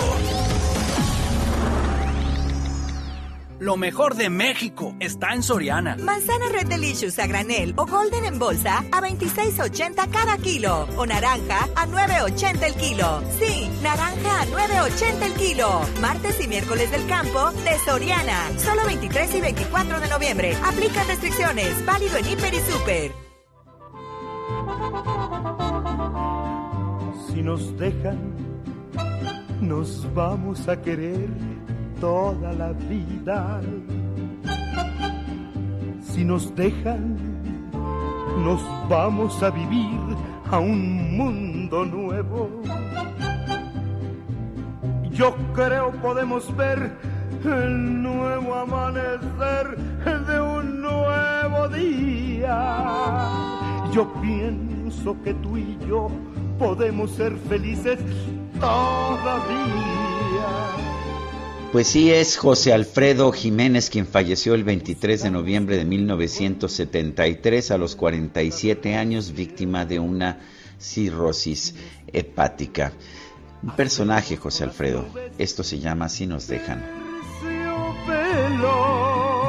Y ahí juntitos los dos Tenemos mensajes de nuestro público. Qué bonito, qué bonito. Esta es una de las peticiones de esta mañana. Pues ahí está. Oye, y el señor Domínguez nos dice, buenos días, el blindaje de las obras del presidente, un paso más a la venezualización del país. Por otro lado, con respecto al programa Sembrando Oportunidades, ¿no se acordarían los asesores del presidente que el programa estrella del presidente Vicente Fox se llamaba Oportunidades? Nos dice Alfonso Cermeño, no estoy de acuerdo que en donde hay armas hay violencia, en muchos hogares hay armas y no por eso hay violencia. Y nos dice Catalina Rosel, Sergio y Lupita, buenos días. Ayer un caos en el aeropuerto. Mi hija voló por Volaris con demora en su vuelo de Vallarta a Ciudad de México. Llegó a las 5 de la tarde. Iba a continuar a Los Cabos, a donde vive. Primero les dijeron que a las 6, luego que a las 8, después a las 9.20. Total que salieron a las 11.30. Estuvo muchas horas en el aeropuerto con mucha gente desesperada. Los servicios aéreos, por cierto, cada día peor. Dice otra persona, se nos olvida que eso hicieron con los segundos pisos que se hicieron cuando fue jefe de gobierno y lo terminó Ebrar. Está siguiendo un camino muy claro para el autoritarismo, para atarnos las manos y que los ciudadanos no podamos hacer nada idéntico que en Cuba, Venezuela y otros más. Es Claudia G. Son las 8 de la mañana con 35 minutos. El Químico Guerra con Sergio Sarmiento y Lupita Juárez. Químico Guerra, ¿cómo estás? Muy buenos días. Sergio Lupita, pareciera oyendo el noticiero que en México todo está mal, ¿no? Y bueno, sí, hay muchísimas cosas que tenemos que mejorar, que tenemos que enfrentar, que tenemos que cambiar, pero también es un país con una gran cantidad de oportunidades y con ejemplos exitosos extraordinarios. Fíjense, en este momento estoy precisamente en la autopista a Toluca, estoy desplazándome hacia una comunidad Mazagua, eh, se llama Santana Nichi, son 50 familias en donde se ha hecho un programa verdaderamente extraordinario que llama la atención a nivel internacional. Dos organizaciones de la sociedad civil, un kilo de ayuda, que ustedes conocen muy bien, y eh, una eh, organización que se llama Fondo Unido, con la que he estado colaborando y con que ustedes también conocen muy bien, y son organizaciones de la sociedad civil, aunque haya quienes en México no crean en la sociedad civil, cometen un error gravísimo histórico porque es la sociedad civil la que está sacando adelante muchos de los aspectos de la vida nacional. En esta comunidad Mazagua se han logrado instalar sanitarios húmedos, ollas de captación de agua con el apoyo precisamente de un kilo de ayuda. Esta organización que tiene 35 años, no son bebecitos, Hace 35 años había muchos políticos actuales que ni siquiera pensaban en ser políticos, Sergio Lupita, y estas organizaciones ya estaban trabajando en favor del bienestar de México. Aquí en esta comunidad se les dotó también de eh, jagüeyes, o sea, bordos, en donde se puede captar el agua de lluvia para dotar a una población que el gobierno nunca les había llevado agua potable a través de estos estas organizaciones dedicadas al bienestar se está logrando elevar la calidad de vida de estas gentes. Esto se hizo también con el apoyo de Rotoplas, esa gran empresa mexicana ya internacional, una multinacional orgullosamente mexicana que ha revolucionado toda la acción del rotomoldeo para agua potable en el no solamente en México, sino en el mundo. Y estoy muy contento porque el poder ver esos ejemplos, estás, estoy con un montón de jóvenes aquí que son los que hacen realmente un kilo de ayuda, los que hacen Fondo Unido, chavos que creen en México, que creen en la posibilidad de que a través el eh, trabajo comunitario, voluntario, civil, no no los que les pagan, ¿verdad?, para ir a repartir volantes, sino los que realmente entregan su corazón por las comunidades, es como México puede salir adelante, Sergio Lupita. O sea, no todo está mal, hay buenos ejemplos, estos dos ejemplos exitosos de un kilo de ayuda, 35 años trabajando en favor de los niños, eh, Sergio Lupita, de la eh, pues educación temprana, también eh, el Fondo Unido, que sabemos que ha hecho una gran cantidad de proyectos en favor del bienestar de las comunidades, pues son el ejemplo de lo que sí se puede hacer en México. Nos podemos salir de toda esta, eh, pues como, digamos, espiral descendente de que todo mal, todo mal, y pensar y ver hacia arriba con mucho orgullo por estos jóvenes de México que me tienen aquí ahorita muy motivado, camino a Santana Nietzsche, Sergio Lupita. Bueno, pues eh, qué bueno y qué bueno que vayas a ese lugar. Nos cuentas después qué es lo que ves, ¿te parece bien? ¿Ya has estado ahí o es la primera vez? No, ya he estado allá y he estado con las comunidades más aguas eh, que han estado olvidadas. El gobierno no puede hacer todo, Sergio, aunque crea que lo puede hacer. Para eso se requiere una sociedad civil comprometida, organizada, con gente de buena fe que cree en México. Muchísimas gracias, Químico Guerra. Al contrario, muy buenos días. Buenos días, pues eh, reconocido, ¿no? Este trabajo que hace la sociedad civil, importantísimo, imprescindible, pero bueno, pues hay algunos gobernantes a los que no les gusta el trabajo de la sociedad civil, que la sociedad civil apoya a las comunidades porque eso pues quita votos, por supuesto.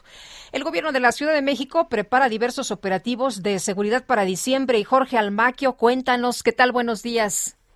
¿Qué tal, Lupita, Sergio, amigos? Muy buenos días, así es. Y bueno, para van, para diciembre van a iniciar con el meeting que el presidente Andrés Manuel López Obrador prepara para el 1 de diciembre, cuando cumple su tercer año al frente de la Administración Pública Federal. Esta, este evento, bueno, pues será revisado precisamente en materia de seguridad por el gobierno capitalino. Continuarán con la celebración por el 490 aniversario de la aparición de la Virgen de Guadalupe en el Cerro de Tepeyac, en el que se aplicará un operativo de vigilancia y sanidad para proteger a los millones de peregrinos que acuden en esta fecha, 12 de diciembre, a la Basílica de Guadalupe. La jefa de gobierno, Claudia Sheinbaum, explicó que en los próximos días se reunirán con las autoridades eclesiásticas para determinar los pormenores del protocolo que se aplicará para los festejos guadalupanos. Así lo dijo. Escuchemos el primero de diciembre, que viene la gran movilización, meeting que va a ser el presidente de la República cumpliendo tres años de gobierno. Informar también a la ciudadanía del 12 de diciembre. La semana pasada íbamos a tener una reunión, pero nos pidieron una semana más. Eh, la iglesia, las distintas áreas de la iglesia para poder definir cuáles son los criterios de la peregrinación o las peregrinaciones hacia el 12 de diciembre. Entonces tengo la reunión esta semana y ya estaríamos en condiciones de informarlo. Y eh, e, ellos tienen que definir protocolos, ponerse de acuerdo con nosotros y todo el operativo que normalmente se realiza para el 12 de diciembre. Señalo que también están las festividades navideñas y de fin de año muy importantes, por supuesto, que serán vigiladas por las autoridades del gobierno de la Ciudad de México. Van Pardo confió en que esta misma semana pues informe sobre los dispositivos, los pormenores de los dispositivos que se llevarán a cabo en este último mes del 2021 para resguardar la integridad de los habitantes de la capital del país, recordando que todavía pues nos encontramos en pandemia por COVID-19. Sergio Lupita, amigos, el reporte que les tengo. Muy bien, muchas gracias, Jorge. Muy buenos días. Buen día, hasta luego. Son las 8 de la mañana con 41 minutos. Vamos a un resumen de la información más importante. En Soriana, la Navidad es muy de nosotros. Lleva carne molida de res especial 80-20 a solo 84.90 el kilo y aprovecha pollo entero a solo 37.90 el kilo. Soriana, la de todos los mexicanos. Solo 23 y 24 de noviembre. Aplica restricciones. Aplica en Hiper y Super. Desde Palacio Nacional, el presidente López Obrador señaló que el acuerdo que declara de interés público y seguridad nacional los proyectos de infraestructura del gobierno federal solo busca facilitar el avance de las obras. Es un acuerdo para agilizar trámites y que por los eh, trámites burocráticos no se detengan las obras en el entendido de que las empresas, las dependencias, pues están regidas por principios de protección al medio ambiente, de justicia, de honestidad y que se le tienen que dar facilidades y se le tienen que tener, se le tiene que tener confianza. Y por otro lado, el presidente López Obrador aseguró que este acuerdo del Ejecutivo no va a afectar la rendición de cuentas de las dependencias federales. Ahora, pensando de que somos iguales, sacamos este acuerdo para facilitar el avance en la construcción de obras y ya están ellos suponiendo, porque es un periódico de conjeturas, de que es para ocultar información y para que no haya transparencia. Así son los conservadores. Les gusta mucho o su doctrina es esa cosa y esa cosa es la hipocresía. Entonces, aclarar que es un acuerdo y que todos en este gobierno tenemos la convicción de actuar con honestidad. Este lunes se publicó en el Diario Oficial de la Federación el Plan Integral de Atención para los Familiares de los 16 pacientes del IMSS que murieron por la inundación del Hospital General de Tula Hidalgo en el mes de septiembre. Y el secretario de Estado de los Estados Unidos, Anthony Blinken, afirmó que los eh, resultados de las recientes elecciones regionales de Venezuela no reflejan la voluntad del pueblo de ese país.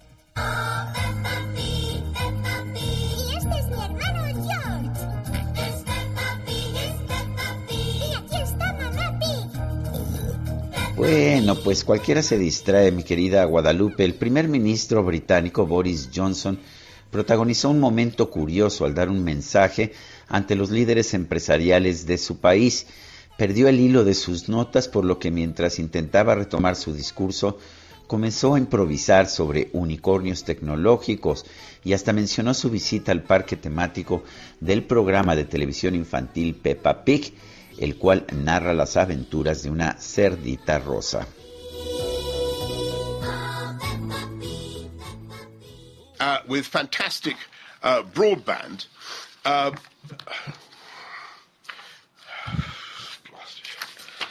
uh, forgive me. Not enough. I was well. It's, it's I was a bit hazy what I would find at Peppa Pig World, uh, but I loved it. And Peppa Pig World is, is very much my kind of place. Uh, it, it, it, it, has uh, a uh, very safe streets, uh, discipline in schools. Ay, pues ya sabemos cómo librarla la próxima vez que se nos vaya el avión. Podemos hablar de Peppa Pig. Oye, qué desesperación, porque yo lo veía en este video que pues que se publicó en redes sociales y qué bárbaro, buscaba con una desesperación en, en sus notas y no encontraba y le daba la vuelta y trataba de, de hilar, de, de, encontrar la siguiente hoja y nada más no podía, así que terminó hablando de Peppa Pig. Bueno, pues en otros temas, la bancada de Morena en el Senado designó a Clemente Castañeda como su nuevo coordinador parlamentario en sustitución de Dante Delgado. Hicieron cambalache, Misael Zavala, cuéntanos qué ¿Qué tal? Buenos días. Buenos días, Lupita. Buenos días, Sergio. Efectivamente, Lupita, pues movimientos en el Partido Naranja. El senador Clemente Castañeda dejó la Coordinación Nacional de Movimiento Ciudadano en el Senado, eh, digo, en, eh, a, a, nivel nacional, y retomará el liderazgo del partido en la Cámara Alta. Ante este movimiento, el senador Dante Delgado Ranauro asumirá la Coordinación Nacional de Movimiento Ciudadano, esto con miras a la elección del 2024 y para reforzar al partido Movimiento Ciudadano en algunos estados del país y también eh, pues para eh, dedicarse de lleno a esa tarea por parte del senador Dante Delgado. En un comunicado, pues la dirigencia nacional detalló que se llevó a cabo una reunión encabezada por los senadores Clemente Castañeda y Dante Delgado, en la que estuvieron presentes la totalidad de los senadores y senadoras del Partido Naranja, donde se invitó de manera formal al senador Castañeda para que asuma la coordinación del grupo parlamentario en la Cámara Alta el nombramiento del senador Clemente Castañeda se hará oficial en el marco de los trabajos de la Convención Nacional Democrática que se desarrollará los días 3 y 4 de diciembre.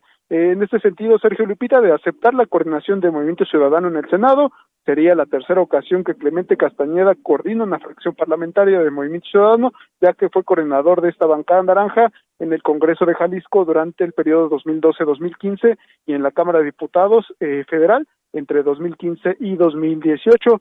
En este sentido, el senador Castañeda enfatizó que se analizaron los resultados tras decidir ir en alianza con las personas y no con los partidos eh, que representan el pasado y por eso seguirán esta línea para el 2024 y se hará un reforzamiento eh, pues de las tareas partidistas con eh, Dante Delgado ya al frente del Partido Naranja. Hasta aquí la información. Muy bien, Misael, muchas gracias. Buenos días. Gracias, buenos días. Bueno, vamos a echarle un vistazo al país, vamos a iniciar un recorrido por nuestra república. Empezamos con Gabriela Montejano, allá en Guanajuato. Adelante, Gabriela. Hola, ¿qué tal? Muy buenos días, Sergio y Lupita. Los 14 colectivos de familiares de personas desaparecidas que existen en Guanajuato se reunieron este lunes en privado con el Comité contra la Desaparición Forzada de la ONU que se encuentra en la entidad. Tras el encuentro de más de tres horas, mujeres buscadoras aseguraron que este día han evocado a la justicia internacional luego de dejar de creer en las instituciones locales. Así lo expresó Viviana Ojeda, integrante del colectivo Hasta Encontrarte, quien señaló que al comité le plantearon la crisis forense y la manera en que las autoridades guanajuatenses han fallado incluso para investigar cada caso de personas desaparecidas. Aunque las integrantes de los colectivos acordaron un día antes no emitir detalles de la reunión, Viviana explicó que de manera general cada una de ellas plasmó la realidad que se vive en Guanajuato, en donde lamentablemente se siguen encontrando fosas clandestinas. Hasta aquí mi reporte y continuamos con mi compañera Claudia Espinosa. Gracias, Gabriela. Y aquí en Puebla les informo que el gobernador Miguel Barbosa ha señalado que hasta el momento no han recibido ninguna documentación oficial de parte del ayuntamiento de Tecamachalco para asumir el control de la seguridad pública. Indicó que después del incidente registrado el fin de semana, donde elementos de la policía municipal de esa localidad abatieron a tres agentes ministeriales de la Fiscalía General del Estado, elementos de la Policía Estatal han reforzado los operativos de vigilancia para coadyuvar en las investigaciones que lleva a cabo la Fiscalía. Sin embargo, no se ha tomado el control de la seguridad pública ni en ese municipio ni en ninguno de los 217 que tiene la entidad. Hasta aquí mi reporte. Bueno, y por otra parte, tras los operativos realizados por fuerzas federales la semana pasada en Zapopan para buscar a los dos elementos de la Secretaría de Marina que fueron privados de su libertad por un comando en ese municipio el pasado 15 de noviembre, la Fiscalía General de la República informó que se logró el aseguramiento de 25 vehículos de lujo, 3.000 dosis de metanfetaminas y diversas armas de fuego, entre otros objetos. Está viendo los vehículos, qué barbaridad.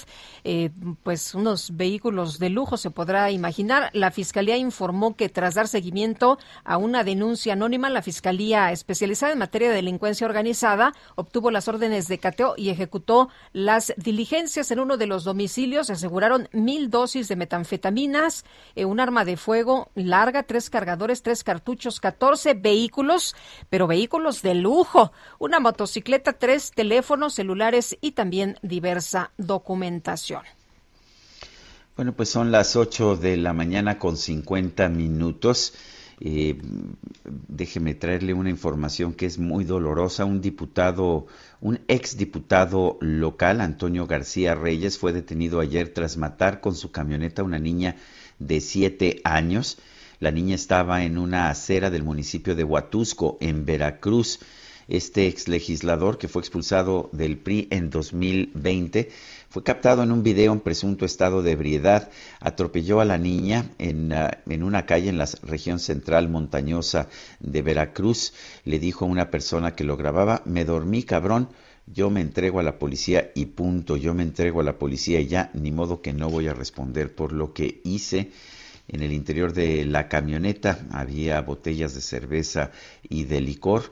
Según uh, información que se dio a conocer por medios locales, el exdiputado chocó con un poste y posteriormente atropelló y mató a esta niña que se encontraba en la acera de la calle 17 allá en Huatusco, Veracruz.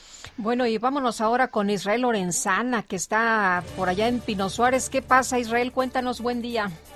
Sergio Lupita, muy buenos días, un gusto saludarles esta mañana. Estamos ubicados aquí en la zona de Pino Suárez y Venustiano Carranza, donde ha llegado un grupo importante de deudores del Infonavit de diferentes municipios del Estado de México. Se están manifestando pidiendo, por supuesto, la reestructuración de sus créditos. La circulación en los diferentes accesos al Zócalo Capitalino están cerrados, resguardados por elementos de la Secretaría de Seguridad Ciudadana. Los manifestantes esperan tener pues una respuesta por parte de las autoridades. De esto hay que sumar también que han llegado familiares de presos políticos del estado de Oaxaca, quienes se suman a estas protestas. Hay que manejar con mucha precaución. La alternativa, sin duda alguna, hay que utilizar Izazaga o las zonas de circunvalación.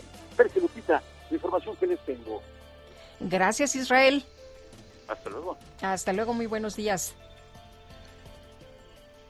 Bueno, son las uh, 8 de la mañana con 52 minutos. Se dio a conocer uh, eh, a través de redes sociales la muerte del padre del gobernador de Tamaulipas, Francisco García Cabeza de Vaca, señaló con profunda tristeza, les comunico el lamentable fallecimiento de mi padre, Manuel García Uresti. Agradezco a Dios por todos estos años que me prestó a un gran hombre. Te recordaremos eternamente por todo lo que nos enseñaste y diste mientras estuviste con nosotros. Adelante, Guadalupe. Tenemos información con Gerardo Galicia en San Antonio Abad. Gerardo, adelante. Así es, Lupita. Sergio, excelente mañana. Reporte para nuestros amigos que se dirigen a la zona centro de la capital sobre esta vía. De momento van a encontrar un avance aceptable. Estamos alcanzando velocidades cercanas a los 40 o 50 kilómetros por hora, dejando atrás la estación del metro Chabacano. De momento, de lo más complicado su entronque con la avenida 20 de noviembre. Y si utilizan la avenida 20 de noviembre, se van a encontrar con cierres a la circulación a partir de la calle de República de Uruguay. Y se debe precisamente a la manifestación que ya les adelantaba mi compañero Israel Lorenzana, ya llegando a la avenida Pino Suárez. Por lo pronto, ese reporte vamos a seguir muy, muy pendientes. Muy bien, muchas gracias por la información. Muy buenos días, Gerardo. Hasta luego.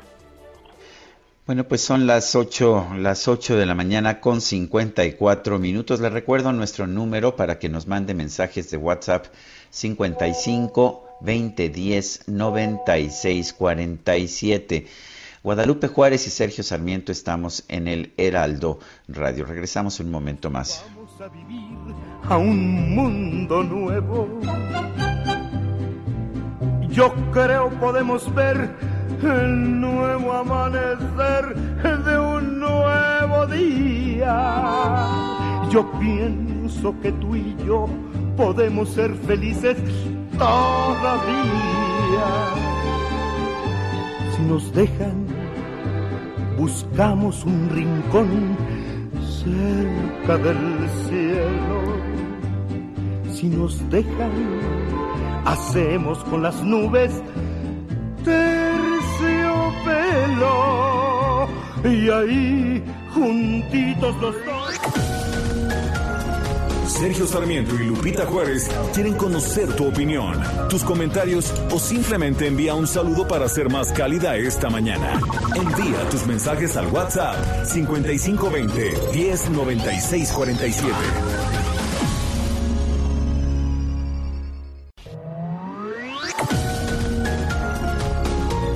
Continuamos con Sergio Sarmiento y Lupita Juárez por El Heraldo Radio.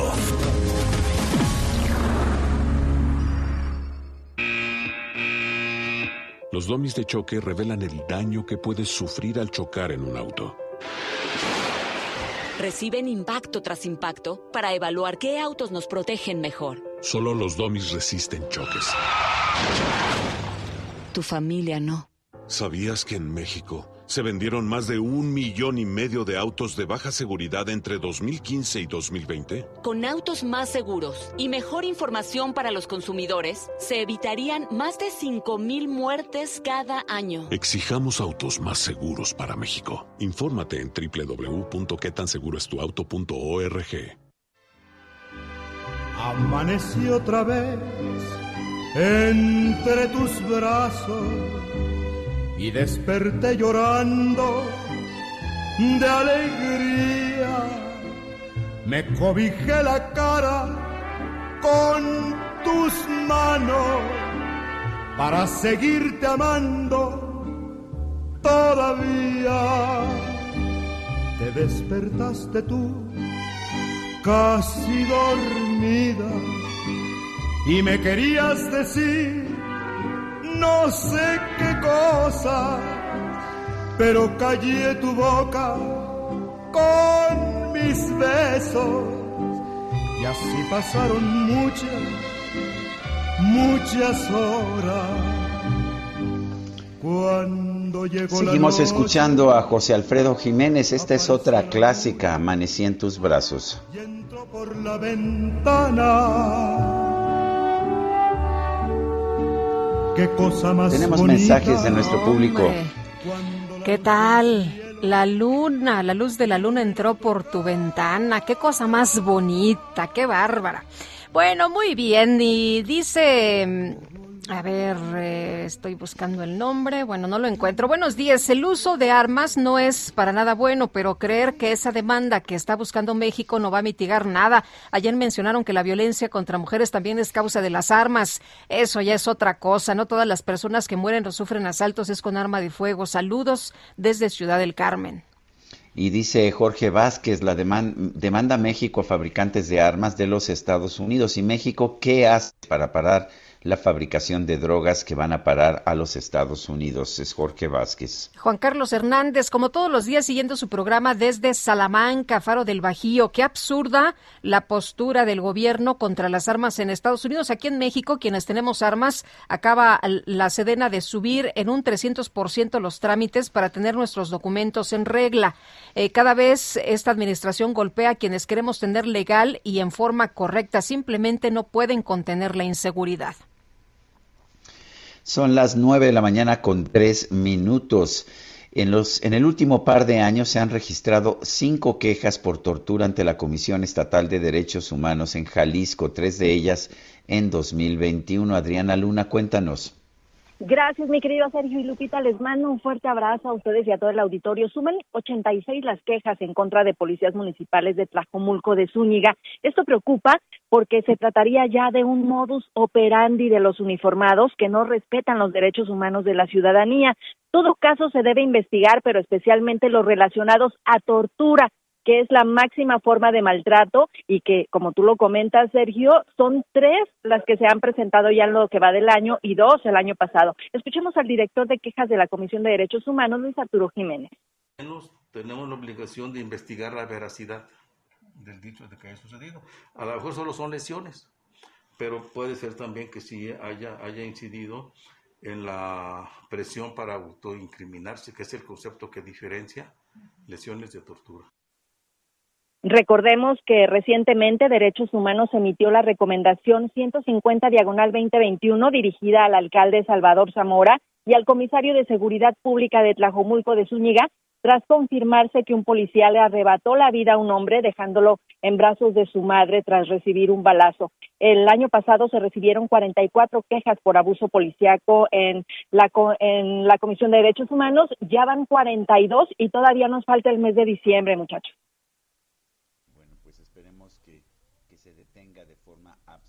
Muy bien, pues Adriana, muchas gracias por este reporte. Muy buenos días.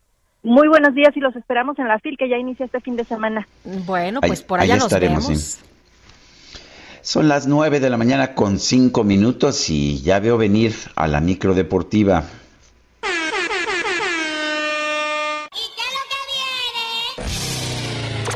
La micro deportiva.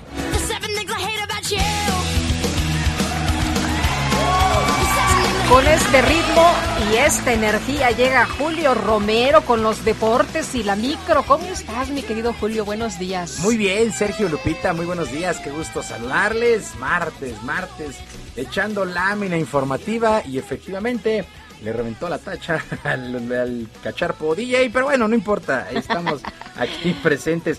Oigan, quedaron listas las fechas y horarios para lo que serán los cuartos de final, la liguilla por el título del balompié nacional. La verdad es que se presentan interesantes duelos. Para el día de mañana, para mañana miércoles a las 7 de la noche, en el Estadio Olímpico Universitario, los Pumas de la universidad estarán recibiendo a las Águilas del América y a las 9.5 Monterrey contra los rojinegros del Atlas. Los dos juegos de vuelta para el sábado prácticamente a la misma hora, a las 7 y a las 9 Pumas América, Monterrey contra el Atlas. Bueno, a pesar de que terminaron como el segundo lugar de la tabla general, comienzan a poner a los regios como favoritos para llegar a semifinales. Esto sucede con el Atlas. Por lo pronto, Diego Coca, técnico de los rojinegros, reconoció que tienen que ser muy inteligentes para mantenerse en la liga.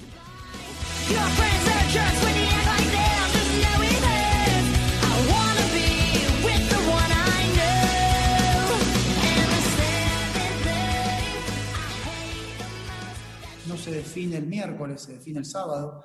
Entonces tenemos que manejar los tiempos, tenemos que interpretar en qué momento estamos bien para poder ir para adelante, en qué momento no, o lo mismo para atrás, en qué momento estamos bien para presionar y en qué momento no.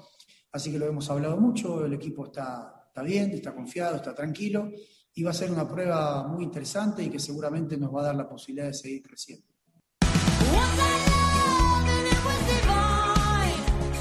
Bueno, pues interesantes. Para el jueves, para el jueves quedaron otros dos duelos. Puebla contra León a las 7 y Santos Laguna contra los Tigres de la U de Nuevo León a las 9.5. Estos dos compromisos los de vuelta para el domingo.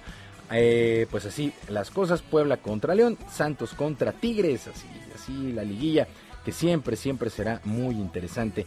Esperemos que haya buenos duelos. No hay el famoso eh, gol de visitante, será posición en la tabla lo que determine un criterio de desempate. Bueno, la FIFA, la FIFA dio a conocer una lista de 11 futbolistas que son candidatos a ganar la edición 2021 del premio The Best. Los estelares del Paris Saint-Germain, Lionel Messi, Kylian Mbappé y el brasileño Neymar destacan en esta terna, además de Karim Benzema, de Cristiano Ronaldo y de Erling Haaland, este jugador del Borussia Dortmund. En el plano de los entrenadores han destacado Lionel Scaloni, quien salió campeón con Argentina en la Copa América, y el propio Diego Simeone, otro argentino, campeón con el Atlético de Madrid en la Liga de España. Pues eh, la ceremonia se estará llevando a cabo el próximo 17 de enero en Zurich pero las votaciones cierran el próximo 10 de diciembre. Hay que recordar que este premio The Best es el que entrega la FIFA. El otro gran premio pues es el Balón de Oro. Pero bueno, las ceremonias hay que recordarlo, estuvieron muy muy limitadas el año pasado por el tema de la pandemia. Bueno, y semana 11, llegó a su fin la semana 11 en el fútbol americano de la NFL, el clásico lunes por la noche. Los Bucaneros de Tampa Bay regresaron a la senda del triunfo, vencieron 30-10 a los Gigantes de Nueva York. Con este resultado, los Gigantes, 3 ganados y 7 perdidos. Los Bucaneros al revés, 7 triunfos y 3 descalabros. Bueno, Tom Brady regresó a ser Tom Brady, 307 yardas, 2 pases de anotación, sufrió una intercepción y por ahí tuvo jugadas destacadas. Hay una en donde sale corriendo y se barre. Bueno, 44 años de edad de Tom Brady. Y la verdad es que sigue pues en plan grande este mariscal de campo. En contraparte, Daniel Jones, pues una actuación muy discreta, 167 yardas, una anotación, dos intercepciones para el equipo de Gigantes. Así es que ya se fueron 11 semanas en la NFL.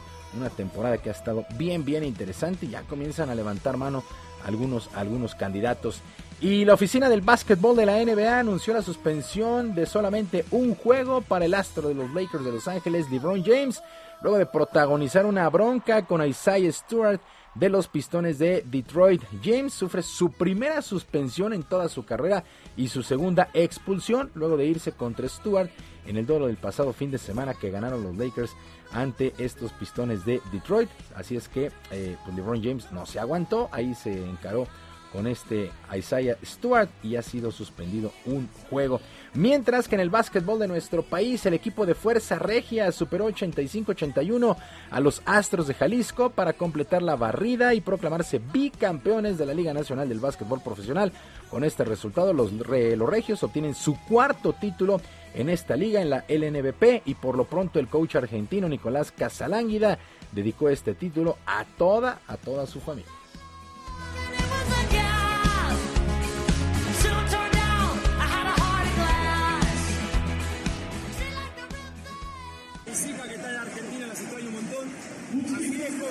Viejo que está en el cielo, a mi hermano, a mi vieja, a mi, a mi familia que está en Argentina. Realmente fue un año duro. Y bueno, muy contento. Así que vamos a disfrutarlo ahora, vamos a celebrar. We clawed, we chained our hearts in Felicidades, felicidades a Fuerza Regia y también a los Astros de Jalisco. Una temporada muy recortada, pero muy, muy emotiva. Esta final entre eh, Fuerza Regia y los Astros de Jalisco.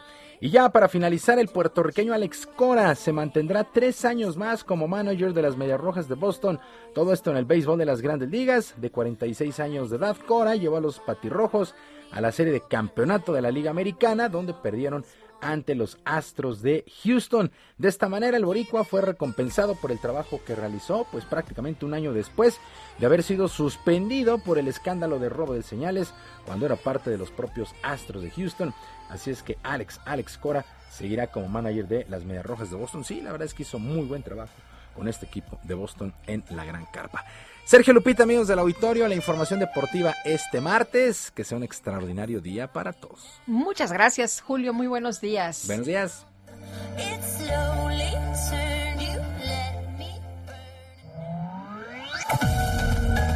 Para Lupita Juárez, tu opinión es importante. Escríbele a Twitter en arroba Lupita Juárez H.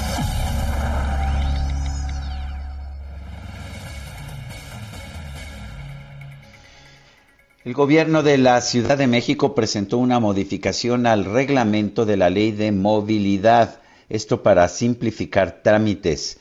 Eduardo Clark, que es director general de Gobierno Digital de la Agencia Digital de Innovación Pública de la Ciudad de México, está en la línea telefónica. Eduardo, gracias por tomar la llamada. Cuéntanos qué trámites se modifican y, cómo se, se simplifican estos trámites.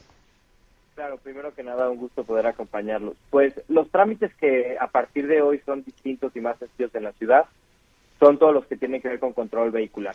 Dar de alta vehículos nuevos, dar de alta vehículos usados, cambiar de propietario, eh, el refrendo de la tarjeta de circulación, reposición de la misma, así como modificaciones a los datos de la tarjeta como dar de alta un nuevo motor. Todos estos trámites, y estoy seguro ustedes están eh, conscientes, en los últimos años hemos visto muchos vehículos con placas de otros estados, del Estado de México, de Guerrero, de Morelos, que claramente viven aquí en la ciudad. Una parte es nuestra responsabilidad como gobierno de la ciudad por tener trámites que eran muy complejos de cumplir y que hacían que las personas que quisieran regularizarse no pudieran o les costara mucho trabajo. Por eso estamos quitando todos los requisitos que involucren llevar documentación que ya tenemos en nuestro conocimiento, como son el comprobar tenencias de los últimos cinco años, ya no hay que llevar seis papeles, ya no hay que comprobar el pago de derechos, lo podemos confirmar en sistema. Y tal vez el más importante de todos, que tiene que ver con, para cambios de propietario, para regularse un vehículo usado, solo tener que comprobar el último propietario, es decir, el endoso y contrato de compraventa del último propietario, no toda la cadena de compraventa, que hacía que algunas personas estuvieran en una situación imposible de poder regularizarse. Eh, Eduardo, las personas que tienen placas de otros estados no tienen que hacer cambios, ¿verdad? No tienen que eh, hacer ninguna modificación. Lo que buscamos es precisamente que las personas que tienen una placa de otro estado, ya sea la mayoría que tienen placas del Estado de México o de Morelos, que deseen venirse a la ciudad a emplacar, porque son residentes de la ciudad, encuentren las facilidades para hacerlo. Hay muchas personas que por motivos de evasión fiscal, siendo muy claros, han decidido emplacar en otras entidades federativas, pero hay algunos que quieren volver a la ciudad y antes era muy difícil poder emplacar acá, es decir, le poníamos una doble barrera en la cual una persona quería regularizarse y no podía. Este trámite que se llama alta de vehículo foráneo lo podemos hacer ya en línea. Nos metemos a cdmx.gov.mx, buscamos ventanilla vehicular y en ese sistema cargamos todos nuestros documentos, que es básicamente comprobar la propiedad y eh, hacer un formato de baja de tu placa de la entidad federativa y solo tienes que agendar una cita para el día siguiente e ir a la CEMOVI a recoger tus aditamentos, tu placa y tu tarjeta de circulación. Nosotros, de hecho, te damos de baja en el estado. O ya no es una pesadilla como antes, que tenías que ir a formarte y que tenías que ir a rogarles que te dieran la placa y el cambio y todo eso. De hecho, precisamente es lo que queremos eliminar, es, es a lo que vamos. Personas que querían regularizarse enfrentaban ese viacrucis que ya mencionas. Ahora cargas todos tus documentos en línea, subes fotos de tu, de tu factura, de tu tarjeta de circulación, de tu identificación, una persona en CEMOVI en menos de 24 horas las va a checar y si están bien, te va a permitir que hagas una cita para ir a partir del momento que, de ese momento al día siguiente, en dos, cuando tú quieras, y ya con una cita recogerlos en 15 minutos. Eduardo, una de las pesadillas que yo he vivido ha sido la renovación de la tarjeta de circulación. ¿Cómo se simplifica este trámite en particular?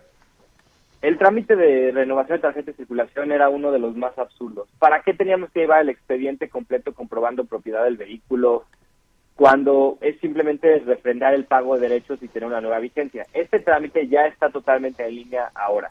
Lo podemos encontrar también en cdmx.gov.mx buscando renovación de tarjeta de circulación y pagas los derechos con tu tarjeta de crédito o débito e inmediatamente ya tienes la tarjeta de circulación renovada. Puedes imprimir un comprobante con un código QR ponerlo en tu guantera y ya no tienes ni siquiera que ir a la oficina. Ese comprobante ampara que tu tarjeta de circulación tiene tres años nuevos de vigencia. Y también la puedes cargar en la aplicación de la ciudad si quieres un respaldo digital adicional, una tarjeta de circulación digital. Bueno, pues uh, yo quiero agradecerte, Eduardo Clark, di director general de Gobierno Digital de la Agencia Digital de Innovación Pública de la Ciudad de México, el haber conversado con nosotros. Un placer, gracias a ustedes. Buen día. Hasta luego, Eduardo. Muchas gracias. Muy buenos días. Ojalá, la... Lupita, ¿eh? porque muchos sí. de estos trámites se habían convertido en una Era un relajo. Pesadilla. Yo, la verdad, una vez terminé sacando unas placas en el Estado de México porque de plano iba todos los días y siempre era un relajo, era una pesadilla. Te metían un trámite y luego otro y luego otro. Y total que, pues, lo que querían era, Sergio, sacar una tajada, sí, ¿no? Dinero, sí, el, que el le pagaras a un coyote para y, que te resolviera todo. Y mi experiencia es que el gobierno digital genera menos corrupción. Así que muchas felicidades. Ojalá que todo esto funcione muy bien. Y vamos ahora con Marta Bárcena, columnista del Heraldo de México. Embajadora, qué gusto saludarla. ¿De qué nos platica esta mañana? Buenos días. Buenos días, Lupita. Oye, nada más antes de entrar, sí quisiera decir que yo acabo de renovar mi tarjeta de circulación sí. en línea sin ¿Y qué tal? problemas y la renova y la reposición de mi licencia que perdí también sin ningún problema. Así que el gobierno digital de la Ciudad de México, cuando menos, funciona muy bien. Qué bueno. ¿En cuánto tiempo, embajadora, logró hacer estos trámites? Pues yo creo que lo de la tarjeta de circulación me llevó media hora y, uh -huh. y, y, la licencia, llenar la, el cuestionario también eh, una media hora y después acudir a recogerla personalmente sí. a una oficina en el Walmart de Tasqueña y, y Universidad en, en un par de horas. Sí, buenísimo, sin burocracia y sin coyotes, ¿no? Sí, no, bueno, es lo que pedimos de todos los mexicanos, ¿no? Así es, así es. Sí, pero ahora pasamos al, al, al tema de eh, los compromisos de la cumbre. Eh, Lupita, quería yo comentar con ustedes, con Sergio, con el auditorio, que eh, para mí los resultados de esta cumbre, la cumbre en sí, eh, que se llevó a cabo en Washington, fue muy buena fue muy buena porque fue el relanzamiento del concepto de la región de América del Norte, que estuvo a punto de desaparecer en los últimos cinco años. Pero lo más importante, si quieres, fueron las imágenes, que siempre son eh, valiosas. Eh, el discurso del presidente, creo yo, fue importante por una razón, porque ya dejó claro que el presidente y su gobierno entienden muy bien en qué cancha estamos jugando. Y es la cancha de América del Norte, es nuestra relación privilegiada con Estados Unidos y Canadá. Y a partir de esa región de América del Norte, jalar a, una buena parte de la región de América Latina para tener posibilidades de competir con otras regiones del mundo. Pero creo yo que hay que estudiar con lupa la declaración conjunta y la famosa hoja de datos que difundió la Casa Blanca. Y eh, también las minutas de las conversaciones del presidente López Obrador con el presidente Biden. Porque ahí están los temas claros, ahí están los compromisos. No es solo la imagen y el discurso, es a qué se comprometió México ahí con esa declaración, qué es lo que tenemos que hacer y cómo la vamos a implementar. Y eh, hubo compromisos en varias áreas, yo insisto, lo más importante para la economía mexicana en los próximos años es la relocalización de las cadenas de valor, de las cadenas de suministro de Asia hacia América del Norte y preferiblemente muchas de ellas a México. Y la declaración lo dice, lo dice, lo trae como una de las prioridades. Vamos a relocalizar las cadenas de valor de equipo médico, de vacunas, de farmacéuticas. Vamos a tener un grupo de trabajo para ver cómo lo vamos a lograr. Y por eso necesitamos energía barata. Bien, pues necesitamos certeza jurídica. Pues nos quedamos con esto, embajadora, y muchas gracias como siempre por platicar con nosotros. No, gracias a ustedes y un saludo como siempre al auditorio. Bueno, pues una, una, junta muy importante, de hecho, y, me, me, gusta esto de que se está ratificando la vocación norteamericana de México. Bueno, vamos a, vamos a otros temas. Eh, pues seguimos viendo, seguimos viendo en Zacatecas una serie de imágenes que realmente nos, nos generan una verdadera conmoción. Eh, se ha reportado el hallazgo de tres personas asesinadas y colgadas nuevamente de un puente vehicular en Zacatecas, en este caso en Fresnillo. El hecho tuvo lugar en la comunidad de San José de Lourdes, donde pues se está registrando una movilización policíaca. Este hallazgo fue confirmado por la Secretaría de Seguridad Pública de Zacatecas, que informó que se está trabajando en la recuperación de los cuerpos y su traslado al servicio médico forense. Las autoridades están realizando las diligencias para confirmar la identidad de las víctimas. En este momento, dicen las autoridades, se trabaja para recuperar los cuerpos e indicios para trasladarlos al servicio médico forense para su análisis, así como la práctica de la necropsia de ley y se lleven a cabo las diligencias propias para la pronta identificación de las víctimas.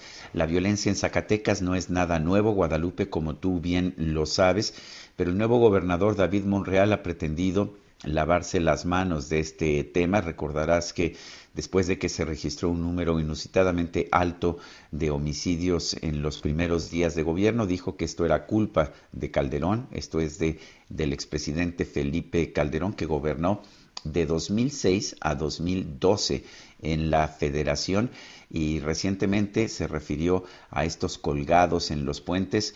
Eh, lo que dijo es que los gobernadores de otros estados le vienen a colgar sus muertos a, los puentes de Zacatecas. Pues creo que no es momento de echar culpas, ¿no? La situación es tan grave que es momento de tomar al toro por los cuernos, Sergio, de, definir qué es lo que se tiene que hacer, cómo se va a actuar, porque la gente está viviendo en un momento realmente muy complicado. Era, eh, como te decía el otro día, un verdadero infierno. Sales y pues balaceras en plena capital, en Fresnillo, uno de los lugares más eh, peligrosos, eh, de acuerdo con lo que nos ha dicho el en Guadalupe. Hace unos días hablábamos de los colgados en un puente. Y bueno, en medio de esta ola de violencia que vive la entidad del presidente Andrés Manuel López Obrador, tengo entendido que va el día de mañana a presentar un plan de apoyo en un acto que está programado para mañana por la tarde y se espera que el jueves transmita la mañanera desde la zona militar de Guadalupe. Vamos a estar muy pendientes, por supuesto. Son las nueve con veinticuatro minutos. Vamos a una pausa y regresamos. Guadalupe, te voy a dejar a cargo del programa. Tengo que ir a siempre, aquí estamos. una reunión del Consejo de Administración de Fundación Azteca del que formo parte. Te dejo que un te abrazo. Vaya muy Nos bien. escuchamos mañana. Gracias, igualmente, Sergio. Me cobijé la cara con tus manos para seguirte amando todavía. Te despertaste tú, casi dormida, y me querías decir, no sé. Sergio Sarmiento y Lupita Juárez quieren conocer tu opinión, tus comentarios o simplemente envía un saludo para ser más cálida esta mañana. Envía tus mensajes al WhatsApp 5520 109647. Heraldo Radio, la HCL se comparte, se ve y ahora también se escucha. Continuamos con Sergio Sarmiento y Lupita Juárez por El Heraldo Radio.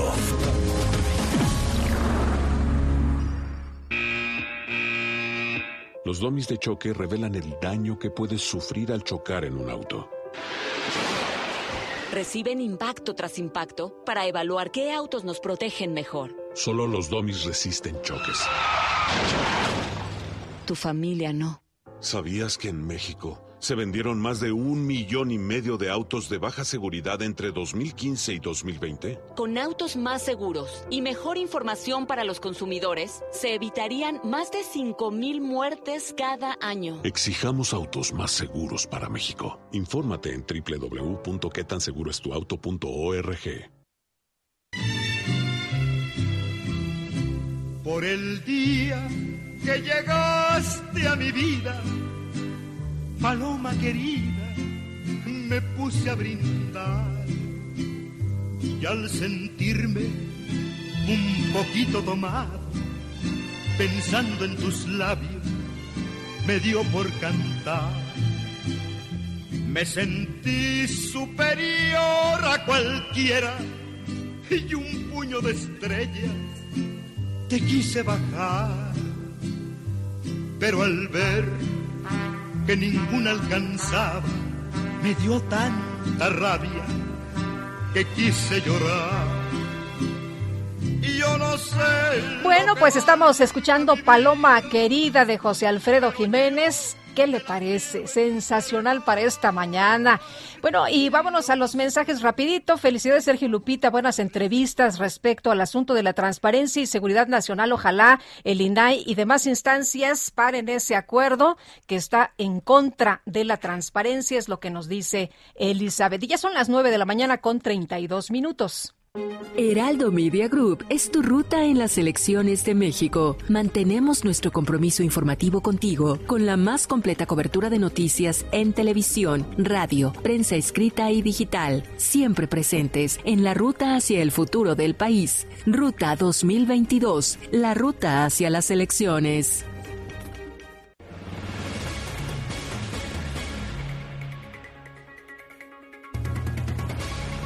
Bueno, y seguimos, seguimos con la ruta 2022. El Partido Acción Nacional definió que el método para elegir a su candidato para contender por la gubernatura de Aguascalientes será mediante una encuesta. Está con nosotros Juan Antonio Martín del Campo, aspirante precisamente a la candidatura del PAN por el gobierno de Aguascalientes.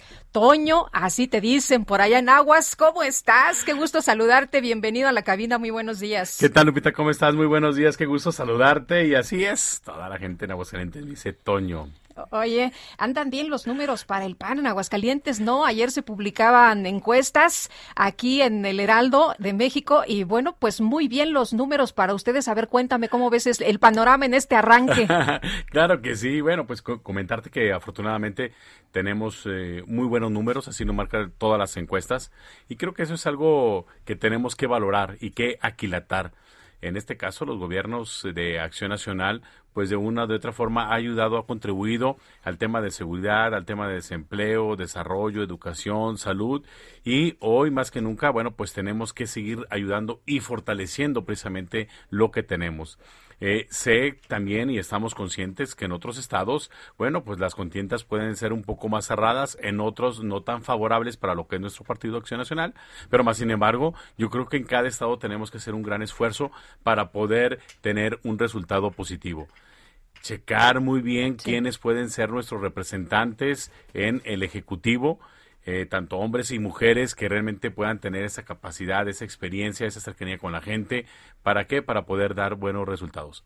A nivel nacional sabemos de que, bueno, pues en este caso Morena sigue avanzando y por lo tanto nosotros como oposición tenemos que hacer nuestro trabajo y no nada más ser oposición, sino que realmente ser opción. Oye, ¿cómo, cómo ves lo, lo que dijo Marco Cortés sobre las opciones? Tú, tú dices ahorita, tenemos que ser opción, ¿eh? Claro, así es. A ver, yo creo que eh, en, en, este caso fue una declaración desafortunada de lo que es mi presidente nacional, pero cada quien en su estado tiene que hacer su trabajo, cada quien en su estado tiene que hacer su, su tarea.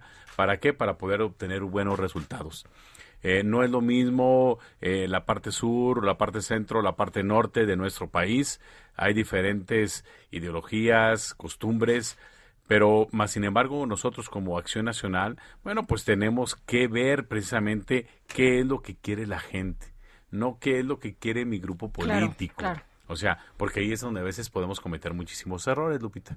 Entonces, ahí, aquí es tener esa sensibilidad y, por supuesto, el poder tener esa apertura si hacia el interior de lo que es nuestro partido no hay los candidatos o candidatas suficientes que puedan cumplir con cierto perfil, pues vamos a buscarlos en la sociedad. En la sociedad hay muchísimas personas muy buenas y muy talentosas. Es lo que yo he dicho. O sea, el candidato es fundamental para ganar. Yo creo que el candidato es el 50%. Sí. Así. ¿Por qué? Porque hoy sí los partidos sí tienen un peso muy, muy importante, pero también quienes están al frente de lo que es la candidatura tienen otro peso fundamental. Entonces yo creo que tienes que tener parte de ese equilibrio. Sí. Buen candidato con un buen partido, haces una amalgama muy buena y puedes ganar. Oye, hablando de candidatos, ¿te gusta este sistema, este método de una encuesta?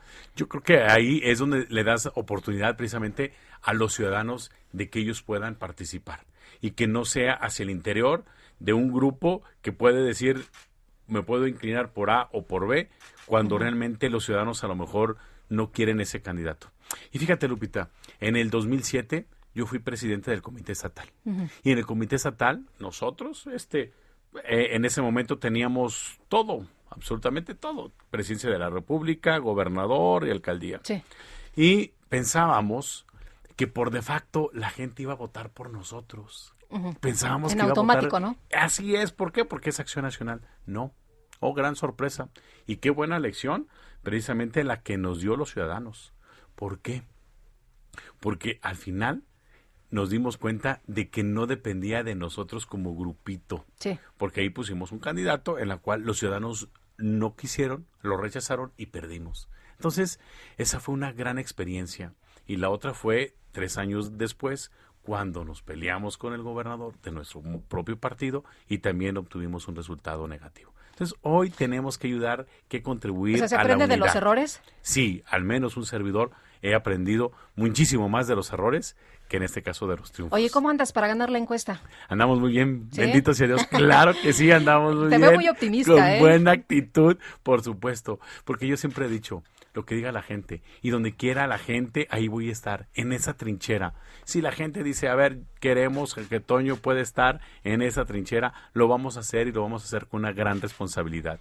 Oye, en el, en el tema de transparencia que ahorita está, ya sabes, eh, discutiéndose mucho por esto que anunció el presidente este decreto el día de ayer, ¿qué piensas del tema de la transparencia? ¿Qué tan importante es? Es fundamental. A ver, quiero comentarte y qué, y qué bueno que tocas ese, ese tema, porque el día de ayer, precisamente, en mi estado, Aguascalientes, presenté mi 5 de 5. Ujú. Sabemos. O sea, no es 3 de 3. Ya yo voy más hacia allá. Es a 5 de 5. Porque, ¿cuáles son las 5 de 5? Las 5 de 5 es la declaración de situación patrimonial, ¿sí? Declaración de intereses, eh, certificado de antecedentes no penales, prueba toxicológica o en ese examen antidoping Sí. y constancia de este declaración fiscal. Pero aunado a eso, todavía presenté otra cosa porque en este caso un servidor fui alcalde de la ciudad capital, presenté también mi revisión de mis cuentas públicas. En pocas palabras, hoy lo que queremos es ver a esos servidores públicos y esos funcionarios que realmente sean honestos, que sean transparentes, para que se pueda generar una confianza. Que luego no te estén Entonces, sacando cosas ahí, trapos, claro, ¿no? A lo a ver, largo de la campaña. Así es. En este caso, un servidor, todo lo que es mis declaraciones, patrimonial, todo está y ya lo subí precisamente Sí. a mis redes Tú sociales. no has hecho películas, no has utilizado helicópteros.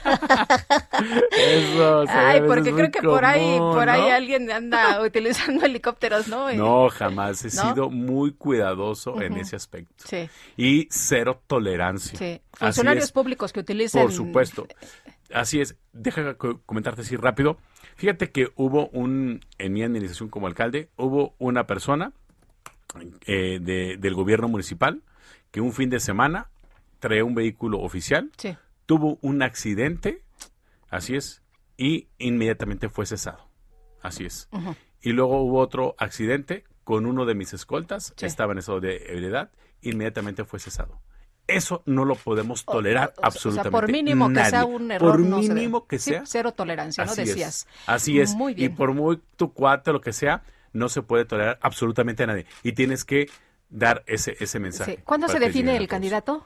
Yo creo que la próxima semana. Ah, muy bien. Así es, en, el- ya en Platicamos, esos ¿no? días. Por supuesto, con Lupita y con muchísimo Muy gusto. bien, pues para ver cómo, cómo quedaron las cosas por allá. Toño, qué gusto saludarte, qué gusto recibirte aquí en la cabina. Muchas gracias por platicar con Al nosotros. contrario, Lupita, qué gusto. Muy buenos días. Y mucho éxito. Gracias. Hasta luego. Tenemos que hacer una pausa y regresamos de inmediato o vamos directamente. Ah, no, ¿verdad? Vámonos con Mónica Reyes. Adelante, Mónica. Gracias, Sergio Sarmiento Lupita Juárez, ¿qué tal? Qué gusto saludarlos. Amigos del Heraldo Radio, ¿necesitan un préstamo para remodelar su casa o departamento? ¿Adquirir una vivienda propia o un terreno? Acérquense a tu hogar seguro. Ellos tienen la mejor solución. En tu hogar seguro podrás tener tu propio hogar de una manera fácil, segura y confiable. Los promotores de tu hogar seguro pueden diseñar un plan acorde a tus necesidades para que en menos de lo que imaginas puedas estar estrenando la casa o departamento de tus sueños. Llama hoy mismo a las líneas de tu hogar seguro y olvídate de pagar renta. Es momento de comenzar a invertir en un lugar diseñado especialmente para ti. Llama ya 55 89 39 37 49 55 89 36 91 58 donde te brindarán más información, asesoría totalmente gratuita. Regresamos con ustedes, Sergio Sarmiento y Lupita Juárez. Muchas gracias, gracias, Mónica. Son las 9 con 41 minutos. GastroLab. Historia, recetas, materia prima y un sinfín de cosas que a todos nos interesan. Israel Arechiga, qué gusto saludarte. ¿Cómo estás? Buenos días. Hola, muy buenos días, querida Lupita. Qué gusto saludarte a ti y a todo el auditorio. Y bueno, pues hoy les voy a platicar de un pescado bastante particular, de un pescado muy pequeñito, pero que es muy nutritivo, que es muy rico, muy típico del mar Mediterráneo, del mar Atlántico, y es la sardina. La sardina que tiene como origen la bahía de Sardinia en Italia, ya que originalmente en esa zona eran muy abundantes estos peces y eh, posteriormente se supo que tenían una, una línea migratoria muy, muy amplia que venía desde África y subía hasta Noruega. Imagínense nada más prácticamente abarcaban desde la parte sur hasta, la, hasta, el polo norte, justo en esta época migratoria, y entonces fue un pescado que fue muy usado, que fue muy consumido y que tiene algunas historias bastante particulares. Por ejemplo, Plinio, el escritor y militar romano, las recomendaba como medicamento indispensable contra mordeduras de animales venenosos, pero posteriormente se supo que al ser un pescado azul, que ahorita les platicaré a qué nos referimos con pescados azules, tenía mucha grasa y entonces se empezó a considerar como nociva de forma errónea y se empezó a depreciar tanto que incluso la pesca dejó de ser rentable. Posteriormente se volvió a saber que la grasa sí era muy buena porque ayudaba a bajar el colesterol malo y otra vez volvieron a tomar su valor. Cuando nos referimos a pescados azules, nos vamos a referir a una, a una clasificación no derivada del color, sino derivada de la grasa. Cuando tenemos pescados con un porcentaje del 6% o más de grasa en el cuerpo van a ser pescados azules y cuando tenemos un porcentaje menor van a ser pescados blancos. El mejor ejemplo de un pescado azul son los atunes, el salmón, las mismas truchas, los arenques, las caballas, las anchoas o en este caso las sardinas. Que las sardinas, imagínense nada más, tienen una, longe, una longevidad media de 8 años, pero hay especies que pueden alcanzar los 15 años de edad.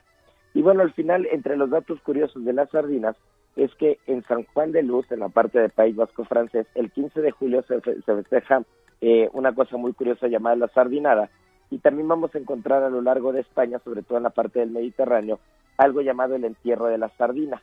El entierro de la sardina marca el festival de los carnavales en muchos pueblos de España e incluso el pintor Francisco de Goya lo inmortalizó en 1815 eh, en un cuadro. Esta, este entierro de la sardina es una fiesta muy común en la que primero eh, se, va, se va caminando por las calles como si fuera un cortejo funerario y posteriormente se entierra o se quema esta sardina. Y según Pascual Mados, eh, un político español del 1800, decía que esta extraña fiesta era de origen egipcio. Entonces, bueno, pues la sardina es un pescado muy pequeñito, muy rico, que envuelve mucha historia. Les mando un fuerte abrazo y nos escuchamos el día de mañana, querida Lupita. Muy bien, muchas gracias, Chef Israel Arechiga. Que te vaya muy bien, que tengas un muy buen día. Bonito día, igual a todo el auditorio. Hasta luego. Lo mejor de México está en Soriana. Manzana Red Delicious a granel o Golden en bolsa a 26.80 cada kilo. O naranja a 9.80 el kilo. Sí, naranja a 9.80 el kilo. Martes y miércoles del campo de Soriana. Solo 23 y 24 de noviembre. Aplica restricciones. Válido en Hiper y Super. Bueno, y de acuerdo con la empresa de enseñanza internacional de idiomas en el extranjero, Education First, México cayó cuatro posiciones en el décimo índice de dominio del inglés. Y vamos a platicar precisamente el tema con Tania Domensain. Ella es directora de marketing y desarrollo de negocio de EF en México, precisamente. Eh, Tania, qué gusto saludarte esta mañana. Muy buenos días. Hola, buenos días, Jessica. Mucho gusto. Oye, a ver, cuéntanos, ¿por qué, por qué esta caída? ¿Por qué estamos viendo, pues, eh, que México bajó cuatro posiciones en el décimo índice de dominio del inglés? Eh, bueno, mira, en, realidad yo te podría eh, decir que son varios factores los que juegan en, en este caso. Eh, Sí, estamos en el lugar número 92 de 112 países que, que, bueno, que son considerados dentro de este ranking. Y la verdad es que la mala noticia es que la tendencia pues ha sido a la baja durante los últimos cinco años que lleva mm, eh, este estudio también corriendo, ¿no? Entonces, en ese sentido, sí es una mala noticia saber que México va en, al contrario de la tendencia de la región completa de América Latina. Oye, yo pensaría eh, que, que, ahora en la pandemia, porque mucha gente empezó a estudiar idiomas y empezó a, a, ponerse, pues, eh, como a, a, darle muy, muy duro a estos temas, y uno pensaría, bueno, que estaríamos a lo mejor mucho, pues, eh, más, eh, pues, co como con más dominio, ¿no? Mucho más avesados en estos temas. Y justamente eso es lo que que, que, que, en la pandemia pues también muchísima gente tomó este compromiso, pero pues, estamos hablando de gente de todo el mundo y si las tendencias obviamente les favorecían desde, desde años anteriores, pues a ellos también les siguió yendo mucho mejor que lo que les fue a México. Pero sí es una realidad que, que la pandemia cambió esa tendencia en, el sentido de que mucha gente se dio cuenta que necesita el idioma, no nada más que tuvo tiempo para hacerlo, sino que lo necesita por la superconexión que hubo en cuanto a, a países y sobre todo oportunidades laborales en todo el mundo, ¿no? Eh, Tania, ¿qué es lo que tenemos que hacer para recuperar estas posiciones? Tengo entendido que eh, hay estados de, la, de la República donde pues estamos mucho mejor posicionados. Claro, totalmente. Pues mira, yo sí creo que, que el principal factor eh, que tenemos que, que, tener básicamente un programa de calidad en la enseñanza del inglés, ¿no? Y sobre todo eh, dar el seguimiento y la continuidad necesaria independientemente del gobierno eh, que, cambie o no cambie, ¿no? ¿A qué me refiero? O sea, tenemos una, un plan de educación en el idioma inglés que, bueno, desde la última vez que se platicó fue 2017 y desde el 2017 no hemos visto ningún cambio a favor en ese sentido. No ha habido una continuidad y por supuesto que sí tiene mucho que ver con que eh, pues México no no ha podido realmente tener un plan claro de, de, desarrollo en el idioma, ¿no? Y por supuesto que hay muchos eh, estados y, y sobre todo las grandes ciudades que por supuesto puntúan mucho mejor y tiene que ver totalmente con el desarrollo económico de cada región, ¿no? O sea, vemos la pues pues la gran oferta de, de corporativos y de, y de, y de empresas internacionales que invierten en estados como Jalisco, Querétaro, las armadoras de, de automóviles, eh, los grandes corporativos en Nuevo León, eh, Baja California Sur con el turismo. Entonces, por supuesto que ahí se ve un, un nivel moderado de, idioma, ¿no? Eh, en estos estados es porque la gente lo utiliza más porque lo necesita.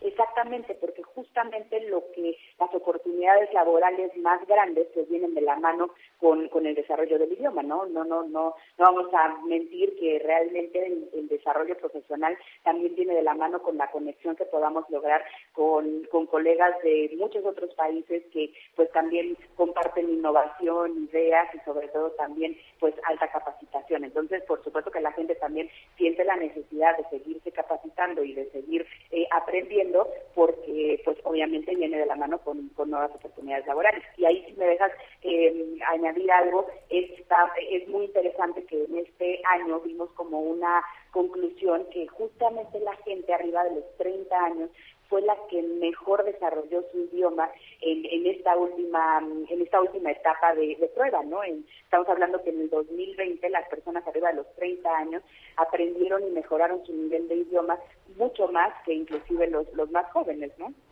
Pues eh, interesante este dato que nos das. Tania, muchas gracias por platicar con nosotros esta mañana. Muy buenos días. Y que te vayan muy bien, gracias. Hasta luego, pues interesantes los datos y bueno, pues ahí está la posición de México. Ojalá que le entremos, ¿no? Porque entre mejor capacitados, pues mejor desempeño y mejores oportunidades. Vámonos al resumen de lo más importante. Festejar el cumpleaños de la bendición es igual a llenarlo de amor, felicidad, amigos y, ¿por qué no?, regalos también. Recorcholis lo sabe muy bien y por eso la fiesta va de regalo. Celébralo jugando y llévate gratis la comida, bebida, pastel, dulces y mucho más para ti y tus invitados. Festeja tu cumpleaños en Recorcholis y la fiesta va de regalo. Más información en recorcholis.com.mx. Bueno, pues esta mañana el presidente López Obrador señaló que en México no va a ser obligatoria la vacunación contra el COVID-19. Sin embargo, aseguró que ya hay un plan para convencer a los rezagados. Y por otro lado, el presidente denunció que hay falsos ambientalistas que critican la viabilidad del proyecto del tren Maya únicamente para obtener un provecho personal. Los eh, que se autonombran ambientalistas, muchos tienen como modo operandi el disfrazarse de ambientalistas para sacar algún provecho en lo personal. Ya hemos visto cómo hay hasta asociaciones financiadas por empresas extranjeras, incluso por la misma embajada de Estados Unidos.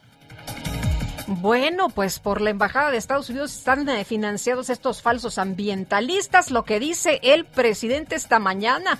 Bueno, y en este espacio, Valeria Moy, directora del Instituto Mexicano para la Competitividad, consideró que el acuerdo que declara de interés público y seguridad nacional a los proyectos del gobierno federal va en contra de la Constitución esperaría, Sergio, que por lo menos el INAI y los órganos constitucionales, los órganos autónomos, empezaran a, decretar, a interponer unos recursos de, inconstitucionalidad, porque a mí me parece que viola lo establecido en la Constitución eh, relacionado con transparencia, pero evidentemente, pues ahí tendremos que esperar a ver qué dicen los abogados, a ver qué dicen los organismos autónomos, porque ellos sí pueden interponer un recurso de inconstitucionalidad. Y Pablo Monroy, consultor jurídico adjunto de la Secretaría de Relaciones Exteriores, señaló aquí en este espacio que las acciones y omisiones de los fabricantes de armas de los Estados Unidos terminan afectando a la población mexicana. Lo que nosotros planteamos es que acciones y omisiones de estas empresas terminan causando un daño a la población y al gobierno de México, eh, ya que sus armas son empleadas en la comisión de delitos. Y lo, interesante de este litigio y lo interesante de la postura del, gobierno de México es que tenemos, eh, insisto, argumentos y evidencia para comprobar ese nexo causal entre esas conductas negligentes y deliberadas e intencionales eh, y todo la ruta que sigue que siguen las armas. El director de quejas de la Comisión Estatal de Derechos Humanos de Jalisco, Luis Arturo Jiménez, señaló que en lo que va de 2021 se han recibido 42 quejas en contra de elementos de la Comisaría de Seguridad Pública del municipio de Tlajomulco. Todo 2020 se recibieron 44 quejas. Hablo nada más Comisaría de Seguridad Pública. Al 22 de noviembre, este día, llevamos 42. Es probable que a este ritmo sí se superen las 44 del año pasado, pero eso implica, pues, este, estandarizado. Y la encargada de negocios de la Embajada de los Estados Unidos en El Salvador, Jan Mains, anunció su retiro de ese país al considerar que el gobierno del presidente Nayib Bukele no tiene interés en mejorar las relaciones bilaterales.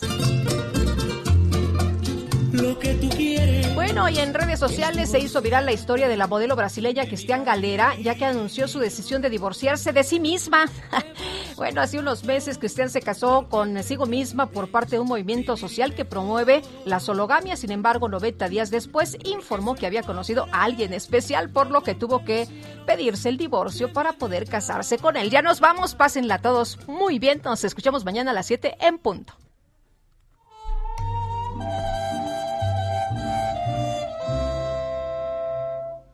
Cuando te hablen de amor y de ilusiones y te ofrezcan un sol.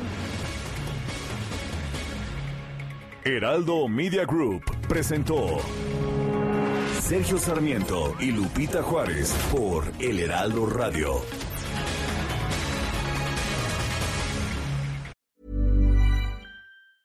Hi, I'm Daniel, founder of Pretty Litter. Did you know cats tend to hide symptoms of sickness and pain? I learned this the hard way after losing my cat, Gingy. So I created Pretty Litter, a health monitoring litter that helps detect early signs of illness by changing colors, saving you money and potentially your cat's life. Pretty Litter is veterinarian developed, and it's the easiest way to keep tabs on your fur baby's health right at home. Go to prettylitter.com and use code ACAST for 20% off your first order and a free cat toy. Terms and conditions apply. See site for details.